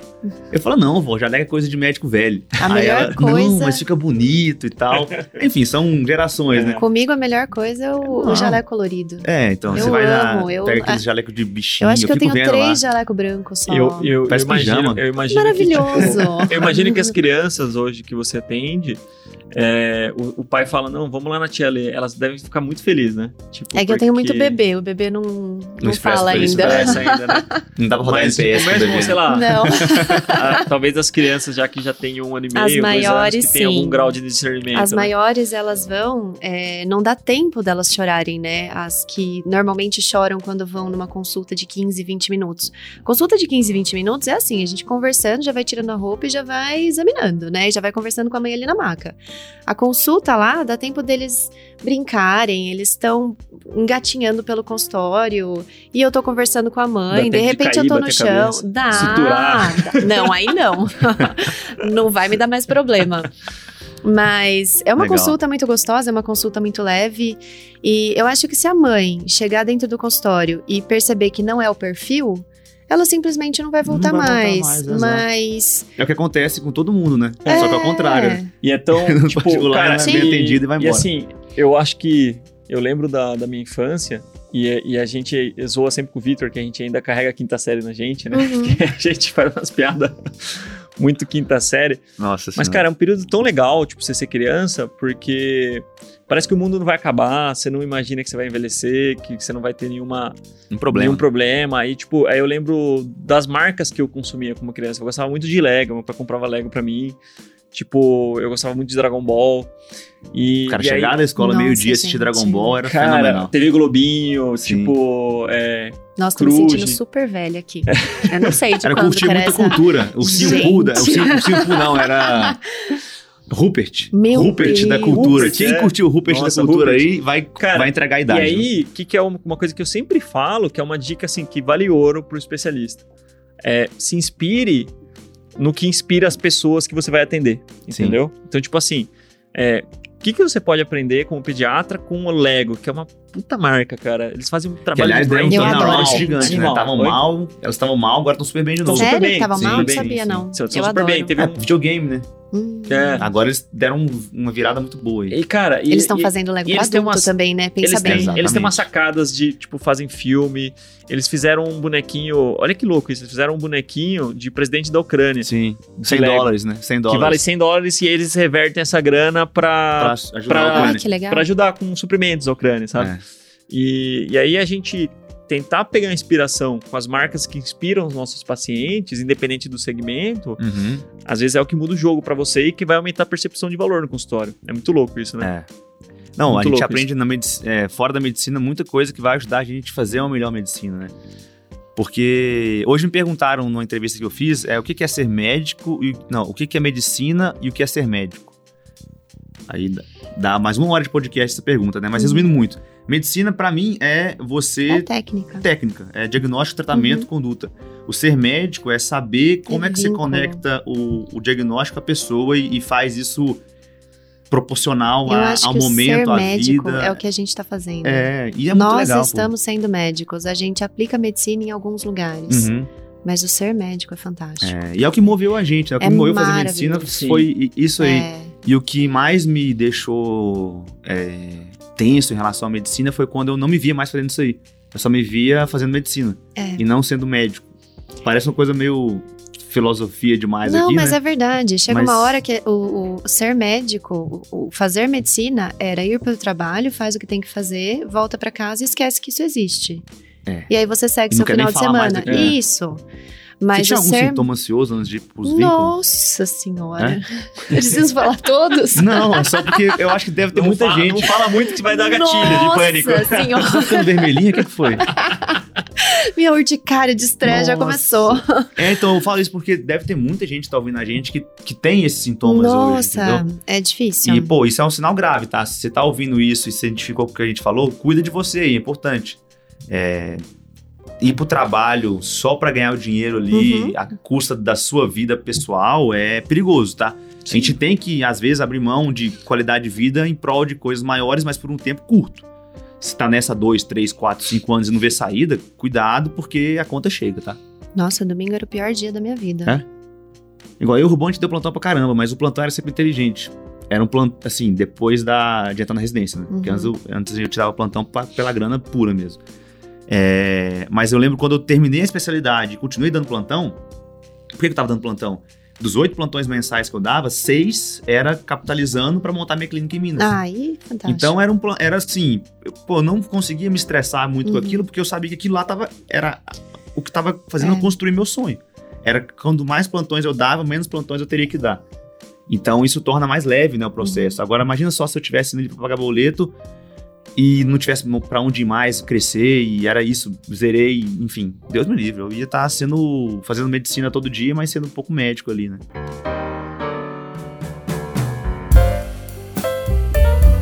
Conta pra gente aí, Lê, qual que são os, os grandes resultados que você tem hoje nessa sua grande carreira de consultório de 10 meses? O que, que você já colheu, assim? Porque é um período curto, né? Foi, Mas foi eu acho curto. que você já tem alguma coisa pra comemorar de mudança, de resultado mesmo. Tem. Porque às vezes a internet só E- mostra aquele resultado Não, do e- Instagram, e, né? E o mais legal é que é, não é só, tô falando assim, a gente não tá falando só de profissão, que lógico que você retomou o, o tesão de, de, de ser pediatra, de ser médica, Gente, mas é muito bom. mas É. de pessoa também, né? Como que você evoluiu como pessoa. Cara, o MCT é nesses- muito fera, né, mano? Foi mal cortar vocês aqui. Pode voltar. Eu vi, eu vi a cara que ele fez aqui falando, tipo, é muito fera. Eu falei, pô, é isso. Muito Gente, massa. foi fantástico. A partir do momento que eu percebi que o consultório era um tesão, e é um tesão, porque eu chego pro meu marido e eu falo assim, cara, eu amo meus pacientes. Porque quem tá lá comigo tem meu perfil, Uhum. sabe? Não é aquele paciente que tá lá porque só tem eu. Ele me escolheu. Uhum. Ele simplesmente me achou. É, tem muito paciente que vê muito o Instagram antes, sabe? Sim. Então, ele já me conhece de algum momento, alguém já falou de mim, mas aí ele começa a me seguir e começa a ver. Uhum. Aí ele tá lá, dando uma olhadinha. E aí, de repente, entra em contato. E aí teve uma que ela falou assim: Nossa, só pelo seu contato, ela até perguntou assim pra mim: Você é mineira? aí eu falei assim: Não, mas eu tenho muito amigo que é. Eu sou. Aí, assim, porque o jeito que eu converso, o jeito que eu, que eu faço essa primeira abordagem já é bom. Tem muito paciente que acabou chegando em mim é, e ela, na primeira consulta, falou assim: ela, nossa, o jeito que você me tranquilizou de como estava meu bebê, é por isso que eu tô aqui com você. Já, o valor tá aí, né? Isso, Pô, então isso é assim, fera. ela não precisou passar em consulta pra eu falar, calma, tá tudo bem, eu vou te ajudar. O que que você precisa de ajuda antes da consulta? Uhum. Aí eu já ajudei ela e depois ela passou comigo. Custou pra mim? Não custou nada, Sim. sabe? 40% que eu tava falando, né? É. Você, tipo, Acontece você antes da Você consulta. já Só que, tirou nota gente, 10 nos 40% Se inicial. tem uma coisa que as pessoas não gostam é o WhatsApp. Uhum. As pessoas não gostam. Eu acho que tem muito médico que fala assim: nossa, vou ter que ficar respondendo mensagem, Não- vou ter que fazer é. isso. Gente, não custa nada. É, eu- sabe? Eu, acho melhor do que, Do que uma nova ficha no consulta. PS. É. É, E outra, então, é, né? é. E, e, assim, a gente tem uma, uma regra, né? A, a demanda no WhatsApp é diretamente, é inversamente proporcional, na verdade, à atenção que se dá no consultório. Uhum. Paciente bem atendido no consultório, bem informado e, e atendido realmente nas necessidades dele, demanda quase nada no Quase seu WhatsApp. nada. Quase nada. E se ele demandar, é dar atenção porque é alguma coisa Uhum. importante. Agora, o contrário, o paciente que não teve espaço na consulta, não falou, não teve informação, não teve nenhum material pós-consulta, o WhatsApp é, é o dia inteiro, entendeu? Insuportável. Às vezes tem mãe que é, elas gostam de mandar, né? Às vezes tem mãe que fala assim: olha, eu só tô mandando pra te avisar. É, teve febre, tá? Eu falo, tudo bem, tá tudo certo? Pronto. Você já resolveu tudo que precisava? Precisa de alguma coisa? Não, não, só pra te avisar. Tá bom. É. Porque ela já Vai foi informada que mandando. febre, Informada já. que febre é ok, É. dentro de um padrão ali tá ok. Legal. Então, assim, é, é empatia também, né? É estar presente, Você é olhar casa, né? por Você ela. sabe, né? Quando meu filho tiver febre. Mas essa vai custar 2,5 vezes a Nossa consulta, né? senhora, pra eu ir pra São Paulo, fiote. Baseado. É. Deslocamento. Só se tiver um churrasco depois. É. A gente combina o dia que tiver doentinho, faz Não churrasco. é? A Thais vai adorar essa Exatamente. combinação. Filho doente, churrasco em casa. Vai, vai ser É a ótimo. cara dela. A cara dela querer isso aí. ai, ai. Cara, que legal. Que papo massa, viu? Gostei. Sim, sim. Gostei. E aí, pô, uma. Cara, uma pergunta assim que eu queria fazer pra você. Que é a primeira, né? Porque o Vitor é o Faustão, ele não deixa ninguém falar. Que isso? Falei nada hoje, pô. Não, tô brincando. Não, Eu- faz o seguinte, pega esse negócio aqui pra acompanhar o próximo É podcast. que eu sou, eu sou enviesado porque, porque, enfim, deixei ele fazer as, as perguntas pra não ficar uma coisa muito chata. Mas enfim, é, uma pergunta que eu queria fazer para você é, tipo, o que, que você percebe hoje como, como Letícia, como pessoa mesmo, não como a tia Lê, que mudou a nossa vida depois que você começou a se encontrar profissionalmente no consultório particular e começou a se expor a essas ideias malucas que a gente é, evangeliza de vez em quando as pessoas, né? Como que, como que você se sente hoje, assim, como, como pessoa, em, em, em termos de, de, de, de, de você fazer o que você gosta, assim, fora a medicina? Profundo, né? Olha, eu, eu como Letícia, eu sou muito mais realizada, eu tô muito mais feliz. Eu sou uma não sei se dentro de casa, porque eu tô muito mais uhum. fora do que dentro. é, porque a gente acaba ficando, né? É, continuo não cozinhando mal, então meu marido continua cozinhando para mim. Mas assim, é, estou sempre muito bem. Eu não tenho dias ruins mais. Aquele dia que, nossa, eu tô de saco cheio, hoje eu não quero conversar com ninguém. Então, os dias estão leves. Eu o me sinto tá necessária, feliz, então. tá? Ele tá muito mais. Ah, isso é legal, cara. Porque é ele percebe que chega de domingo, eu não tô de saco cheio, eu não tô brava, eu não tô estressada. É, quando, o dia que eu vou pro consultório, eu vou numa boa, eu volto numa boa, eu falo assim, a única coisa que eu falo, olha, tem meus pós-consulta para fazer. Você relaxa aí, ó. Fica de boa, né? Fica de boa, Fica que tem boa. um monte de coisa para resolver. Mas assim, é, eu sou uma pessoa muito melhor e é gostoso você se sentir é uma pessoa que está ajudando as outras. Uhum. E uma pessoa que as pessoas podem contar com. Sim. Então, as mães sabem que podem contar comigo. É, elas sabem que eu sempre, no final da consulta, eu falo: estou disponível, é, não é 100%. Se eu tiver com paciente, eu não vou responder, mas Sim. depois eu respondo. Então, eu gosto de ter isso, sabe? De saber que tem pessoas que, que me veem de outra forma. É, e não simplesmente como aquela médica que atende no pronto-socorro. Uhum. Sabe? Que troca receita no postinho. Isso. Legal. Então, Sim. nossa, é muito bom, gente. Consultório, isso, isso move consultório pessoas, né? particular né? é maravilhoso. É. Eu nunca achei que eu fosse pensar nisso, porque eu realmente nunca achei que eu fosse ter um consultório. E, cara, se tem alguém aí querendo, faça. Pô, legal. Legal. Sim, sim. Cara, é, é muito bom pensar nisso, porque é, quando a gente eu acho que uma das grandes coisas que movem o ser humano, assim, historicamente, são os desafios e a possibilidade de crescimento, né? Perspectiva uhum. de crescimento.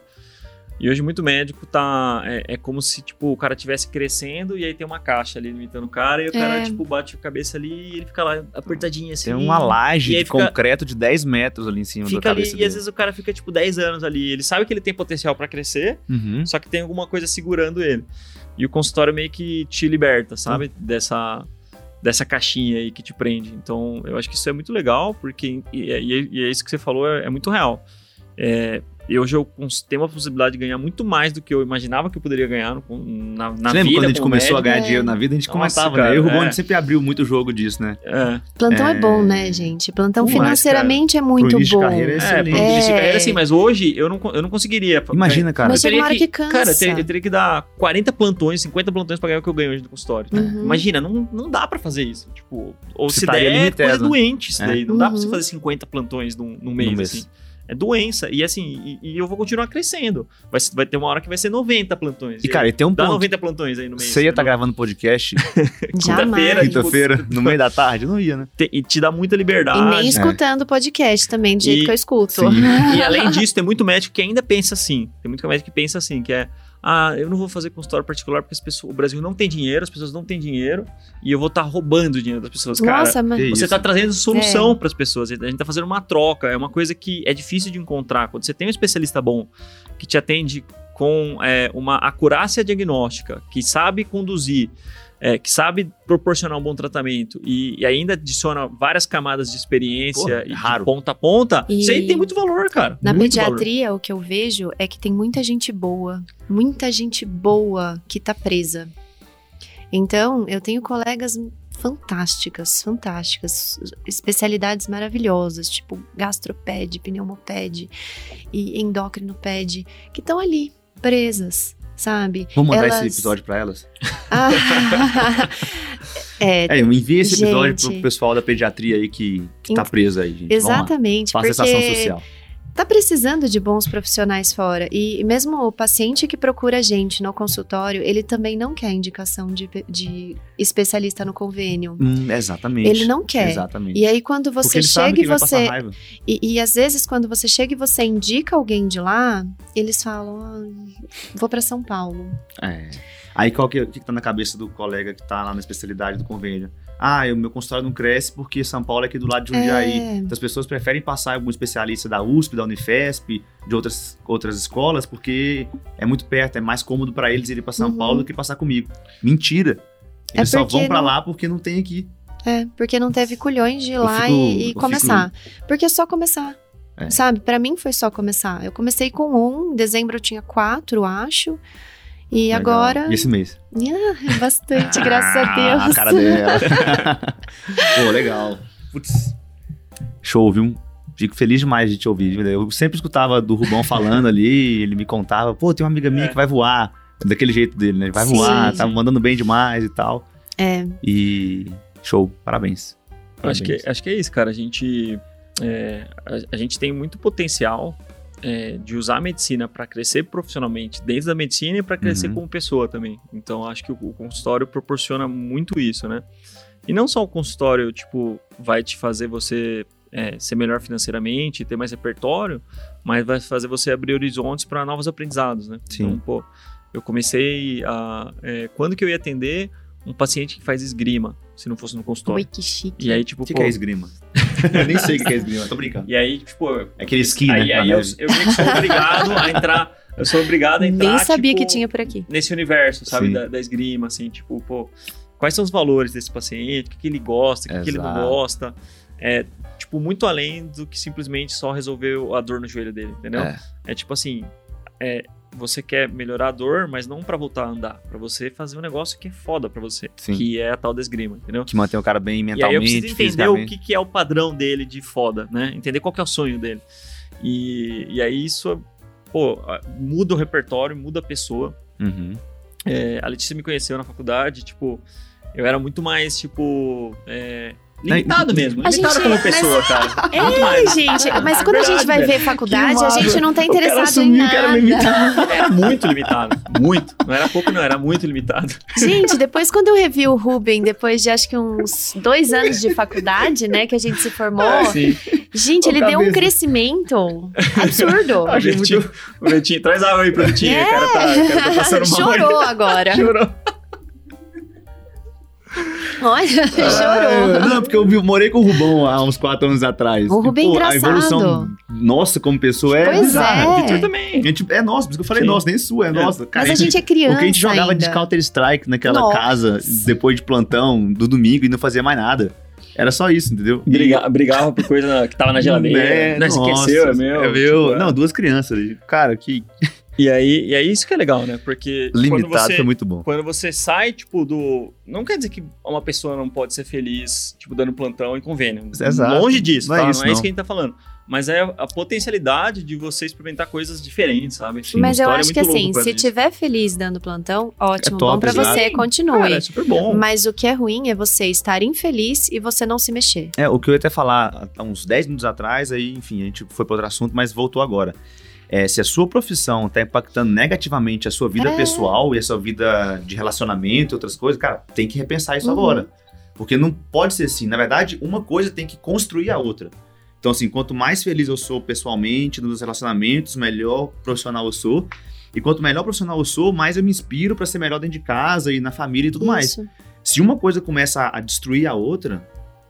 Eu aí, comecei a pensar em parar errado. de dar plantão noturno quando um dia eu mandei mensagem pro meu marido que a coordenadora tinha pedido. Ela sempre me pedia pra fazer, pra estender o horarinho na Uhum. sexta-feira e continuar até sábado.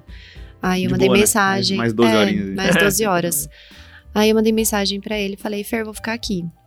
Aí ele, precisa, é a quarta, sexta que você fica. E aí eu pensei, verdade, né? Mas vou ficar hoje porque eu já falei que eu ia ficar. Mas Uhum. aí eu não fiquei mais. Tá. Mas chega uma hora que a pessoa de fora precisa falar. Porque você, você, Você tá fica ali, né? cego, É, você não você vê. percebe. Você vê só que assim, ah, mas é, é mais um plantão, dá pra eu fazer tal coisa com esse dinheiro. Plantão são cifras. Sim, sim. Então a gente olha pro plantão e a gente fala assim, dá pra gente comprar tal Você coisa. tá- não, você o tá- dublezinho não. de rico que vocês sempre É. falam, né? Sim, bate forte É, ali, né? não, você, perde- Isso. você tá perdendo, você tá trocando, tipo, um, um dinheiro que é, que é bom, é sempre bom o dinheiro, mas por, por um ativo que é muito Mas valioso, que é tempo, custa cara. tão família. caro, Tempo, gente. família, tempo. Custa a nossa Tempo de saúde, qualidade, né? custa a família. É. É, Não, muita e- coisa que você não aproveita. Exato. E, nossa, te consome muito um plantão. Sim, sim. Faz 12 horas, aumenta pra 24 e depois pra 36, porque de repente você tá dando um plantão de 36, Você nem chegando viu, no né? 48 É. e você não percebeu. É. É, não, é, enfim. Que bom que você saiu dessa, É. dessa bola de neve, viu, Lei? Cara, Bom. É gostoso. gostei muito dessa tocação de ficha aí com você. É, eu ia deixar, É. só perguntar pra Letícia aqui. Já Manda que tem, bala, manda bala. Que com certeza, naquela hora que a gente pediu pro pessoal encaminhar o podcast pros amigos, o pessoal fez isso, né? Porque o pessoal é gente boa, que escuta a gente e encaminhou. E agora esse pessoal que recebeu esse podcast vai ouvir o podcast até o final. E seria muito legal você deixar alguma dica ou um, um pulo do gato aí, para especialmente quem tá na pediatria e, e quer começar o consultório, assim. Que dica que você daria pra Letícia há quatro anos ali que morria de medo de pensar em consultório, mas que tinha um grande potencial e não colocava pra fora? É, eu acho que tudo tem seu tempo. Eu acho que eu comecei o consultório, eu demorei pra começar, eu demorei oito anos. É. Mas eu acho que eu comecei no tempo certo. Talvez eu não tivesse maduro o suficiente, eu estaria limitada, que nem o Rubem falou. e eu não teria Muito boa a tido visão que eu tenho hoje. Talvez eu teria feito consultas de 30 minutos dentro do Uhum. consultório e eu estaria infeliz. Então, acho que a partir do momento que começa, vai devagar, pensa direito, é, pensa como você quer fazer esse consultório, porque. Eu demorei muito pra chegar. Eu demorei muito. Eu demorei o tempo que demorou, né? Eu acho que eu Não, precisei olhar pra outras pessoas Exato. e conversar com outras pessoas pra delimitar o jeito que eu queria fazer o consultório. Eu lembro o dia que eu conversei com a Camilinha, ela falou, eu falei que eu gostava muito do domiciliar, Uhum. porque o domiciliar me trazia pro chão com a criança. Sim. Aí ela falou assim: "Mas coloca um tatame no seu consultório". Pronto, Puxa, Sacada. pro- É. É, sacada. Legal. E aí pronto, resolveu meu problema. Então assim, eu acho que as pessoas têm que, quem quiser pediatria é uma área fantástica. Eu sou apaixonada pela pediatria. É, Eu sou bem entusiasta da pediatria também. Sempre quando vem falar mal dela, eu falo, Gaia, não fala mal dessa área não, porque Gente, é Sim. apaixonante. a gente às vezes nega pra gente algumas coisas, mas pra filho, Uhum. Exatamente. se você vê o valor, você não Sim. tem coragem de negar. Sim, É. sim. Você não tem coragem de negar. Então, quem quiser, vai em frente. Legal. Não, eu achei legal você falar que foram oito anos pra você começar o consultório. Foi. Porque tem. A gente tem muita pressa de fazer as coisas e tem gente que faz mais rápido. Eu considero que eu sou um cara que eu fiz as coisas rápidas, assim. E todo mundo vê a parte boa disso. E nem todo mundo vê a parte ruim, que é ter que segurar o rojão muito Uhum. rápido, muito cedo e pagar o preço por isso. O bom que me conhece mais de perto sabe que, enfim, derrapa na curva às vezes. É, e não tá nem certo nem errado. O oito anos e o rápido, ou devagar com oito anos, é, é seu. É, Entendeu? E assim, se a medicina a gente fosse parar de fazer ela com 40 anos, talvez 8 anos tivesse sido um tempo longe demais. Mas não. Você tem mais quantos anos de medicina pela frente que você Hum. pode atuar? Enfim, 30, Muito. 35, 40 talvez. Então acho que o desenvolvimento pessoal ele acompanha muito o consultório e vice-versa. Então, quando a gente quer dar um passo antes do- de estar alinhado pessoalmente com a profissão, geralmente não vai dar muito certo, não, sabe? Então, enfim, fiquei pensando nesses oito anos aí para tirar essa pressa Sim. de fazer as coisas Não, de não tem que imediato. ter Isso, isso, isso já é um dos aprendizados né, que a gente tem dessa tocação de ficha aqui, pra Sim. gente amarrar as pontas, como a gente gosta de falar. Sim, sim. É, cara, não tem. Não tem certo e errado, né? Tipo, tem algumas coisas que obviamente são erradas e ob- ob- obviamente Sim. são certas, mas tem nesse meião aí, tem muita coisa que, cara, tem um cara que vai começar no menos 5, tem um cara que já vai começar no mais 2, porque às vezes ele vai pegar uma clínica do pai dele e tá tudo Isso. certo, sabe? Tipo, e, e, e, assim, cada um sabe as suas limitações, né? Como eu acabei de Sim. falar. É, cada um sabe da onde tá vindo, cada um sabe as contas que tem que pagar, o que, que tem que priorizar. e, Exato, cara. enfim, o, o importante é você ter uma noção que de para onde você tá indo, né? E aí entra muito, que é o segundo aprendizado que você falou, que é a tal da jornada do autoconhecimento, né? Que vo- você se conhecer, porque você mesmo que é, que percebeu que o grande limitador de você ter o seu próprio consultório era você, no final das Era, contas, né? era eu. E, e tudo bem, você tomou seu tempo, você se Sim. descobriu. Eu não sei se você chegou a fazer terapia ou não, mas tipo. Se eu sair da terapia, meu filho, a ansiedade volta. É. Então, assim, a gente percebe que, cara, é, a gente fica às vezes muito ansioso por, por querer, tipo, ser Forbes Under 30. E muitas vezes, é, cara, a gente tem que aprender a ser feliz no presente, né? Happy Under 30. Cara, a gente era muito feliz quando a gente morava junto, tipo, não tinha tanta objetividade na vida. Dois quebrados. dois quebrados que joga- Mas é uma jogava delícia, CS, dava pra caramba. né? Cara, a gente aproveitou essa fase. É. Curtia. Se a gente, eu tenho certeza que a gente não fosse feliz naquela época, a gente não ia ser feliz hoje com o que a gente tem também. E É, o também pote de ouro e não ia estar ser- depois ali. não né? ia estar depois, É. entendeu? E às vezes você fica condicionando sua felicidade, e que é o terceiro aprendizado que eu queria trazer, a um pote de ouro, entendeu? E Sim. aí sempre vai ter um pote de ouro maior que o seu. Tipo, sempre, sempre, cara. Sempre vai ter um cara que tá na sua frente, um Sim. cara que é mais inteligente que você, Hum, que é mais bonito, é. que. Mas aí Tem a mais gente tem que dinheiro. tomar cuidado também de não ficar se comparando a ponto de porque eu não estou ali, Sim, sim. né? sim. Então Eu tem que, isso. eu acho que pode ser que você chegue lá, pode, mas é um dia depois do outro, Sim, sim. né? E tudo bem, se você E não chegar lá um bem, dia, você vai ser feliz do, exatamente. do- do- do É. mesmo jeito, sabe? Eu acho que tem que ter o mínimo, né? Óbvio, a gente, a gente fala de dinheiro, Cara, mas medicina é aquilo que a gente sempre fala, né, Rubão? A gente já, já, tá, já deu certo. já deu certo, Uhum. cara, já deu Você certo. formou médico, já deu certo. deu ah, certo. o mercado Você tá já é mudando, tem muito bem-sucedida. médico no É. Brasil. Cara, no Brasil, com CRM, você tem que ser. Eu vou segurar meu português aqui, mas tem que ser muito ruim pra não dar certo como médico, entendeu? Sim. Uhum. Ou tem alguma limitação que não, Sim. que não permite exercer a profissão, mas não tem como dar errado como Exato. médico no Brasil. Ponto. Exato. Aí Você o não- que, que você vai fazer com esse grande poder que você recebeu? É isso. É até um pecado, né, cara? Pô, tá Tem gente que maluco, reclama velho. assim demais, assim. Não, fico olhando lá em casa, meu pai e minha mãe, o tanto que ralaram a vida inteira pra chegar onde chegaram, e eu, com um ano de formado, entre aspas, É. já tinha mais condições de chegar muito mais longe que eles de Exatamente. E tem 40 anos, se Deus me permitir, de frente ali. Você tá louco. Não dá pra gente falar isso aí. E, e aí é isso. E, e muitas vezes a gente não entende as coisas que acontecem na nossa vida de ruins, né? Uhum. Mas eu sempre. Mas a- gente tem que passar por isso. a gente também. tem que passar por isso. Eu sempre avalio o, o que eu passei de ruim, teoricamente, Uhum. o que eu enxergo como ruim. E aí eu, daqui, depois de dois, três anos que aquilo passou, eu falo, putz, foi por isso que aconteceu isso aqui. Uhum. Porque eu tinha que desenvolver essa habilidade aqui. Se não tivesse passado por essa turbulência, eu não ia dar conta hoje. Sim. Então, eu acho que é, essa é a, a grande lição hoje dessa tocação de ficha. Jabazinho? Baita, baita conversa. Curti. Verdade, Curti, foi curti. gostoso. Pô, só pra gente caminhar pro final aqui do podcast, né? Falar pra você que tá assistindo a gente é, no Spotify, tem uma opçãozinha ali que é o seguir o programa. E eu acompanho todo mundo que segue, tá? Mentira, a gente não consegue ver quem é, mas só pra dar uma pressão pro pessoal seguir a gente no, no nosso, no nosso programa. Eu queria agradecer aqui os nossos patrocinadores, tá? Do programa. A gente não tem nenhum hoje, então um dia a gente vai ter patrocinadores aqui do programa. Mas no YouTube, quem tá assistindo no YouTube, é só se inscrever no canal, curtir esse vídeo, compartilhar com alguém. Acho que essa é uma mensagem muito legal que a gente passou hoje pro pessoal aqui sobre medicina, sobre jornada, sobre especialidade, consultório. Acho que, que é um papo que, que Sobre criança. é, sobre crianças, né? Mas eu acho que é um papo que vai encontrar espaço em muito coração por aí. Então, se você achar que tem alguém que merece ouvir essa- esse papo hoje, manda, porque faz diferença, viu? Eu lembro que conversas como essa aqui que eu ouvi lá atrás foram decisivas para tomar muita decisão na minha vida e, e- e graças a Deus as coisas foram pro lado bom, viu? Boa, Então vale a pena. boa, boa. Então é isso. Vocês querem Com deixar alguma certeza. mensagem final aí pro pessoal? Considerações finais aí, Lê, pra, pra galera. Eita. A gente tem que ter um podcast especial só para contar do Rubão na faculdade. Porque assim, Nossa, eu morei com ele durante a residência, já foi épico. Gente, fantástico. Agora, na faculdade, ele assumindo que era limitado, eu imagino Eu o que, que vou- rolava nessa Não, faculdade. eu, eu vou, Gente, eu- era eu vou ter que contar essa história no, no podcast do Bernardo, né? É. Você vai contar? Porque ah, em algum momento eu imagino que ele vai me convidar pra, pra ser entrevistado, né? Ah, é? Aí, eu vou ter que contar. Mas, eu, é, mas é, enfim, tem limitação de idade, né? Você não vai poder contar suas barbaridades na faculdade, né? Esse podcast vai ser censurado. Vai ser bom. Show, gente. Brigadão aí pra quem chegou até o final. Grande abraço. Não, pô, deixa, deixa a Letícia fazer as considerações finais, pô. O que, que eu falo de consideração final? É, mas eu dei o tempo e ela, Não, e ela não aproveitou Não, o espaço, falar, pô. Oh, meu. Deus. Deixa ela falar. Então vai lá. Bom, considerações finais. Lê. Meu Deus. finais.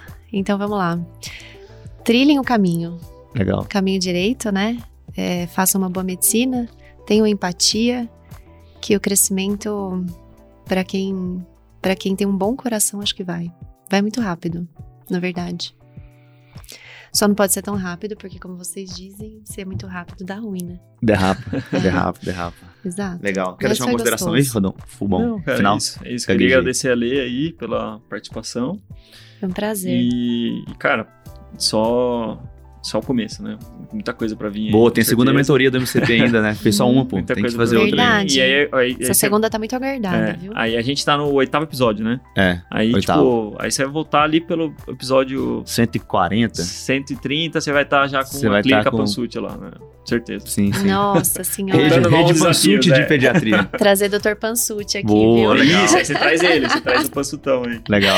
Que é um cara Esse fera. aí esse, é esse, Esse é terrível. monstro. Você É? acha que eu zoei na Esse faculdade, daí cara? foi. Esse aí é, cara, um fenômeno. Palmas assim. para ele. Esse é um palmas Nossa, pra ele. palmas, Ele, literalmente. ele é tipo o Ronaldo das zoeiras. É? Esse aí é A mestre, faculdade mestre, é mestre. muito bom, né? Até hoje. Mas é isso então, pessoal. É, Valeu. Agradecer a audiência e, e uma grande abraço para todos os tocadores de ficha do Brasil. Vamos lá. Valeu. Valeu, Beijo, gente. Até o próximo. Tchau, tchau. Tchau. Tchau.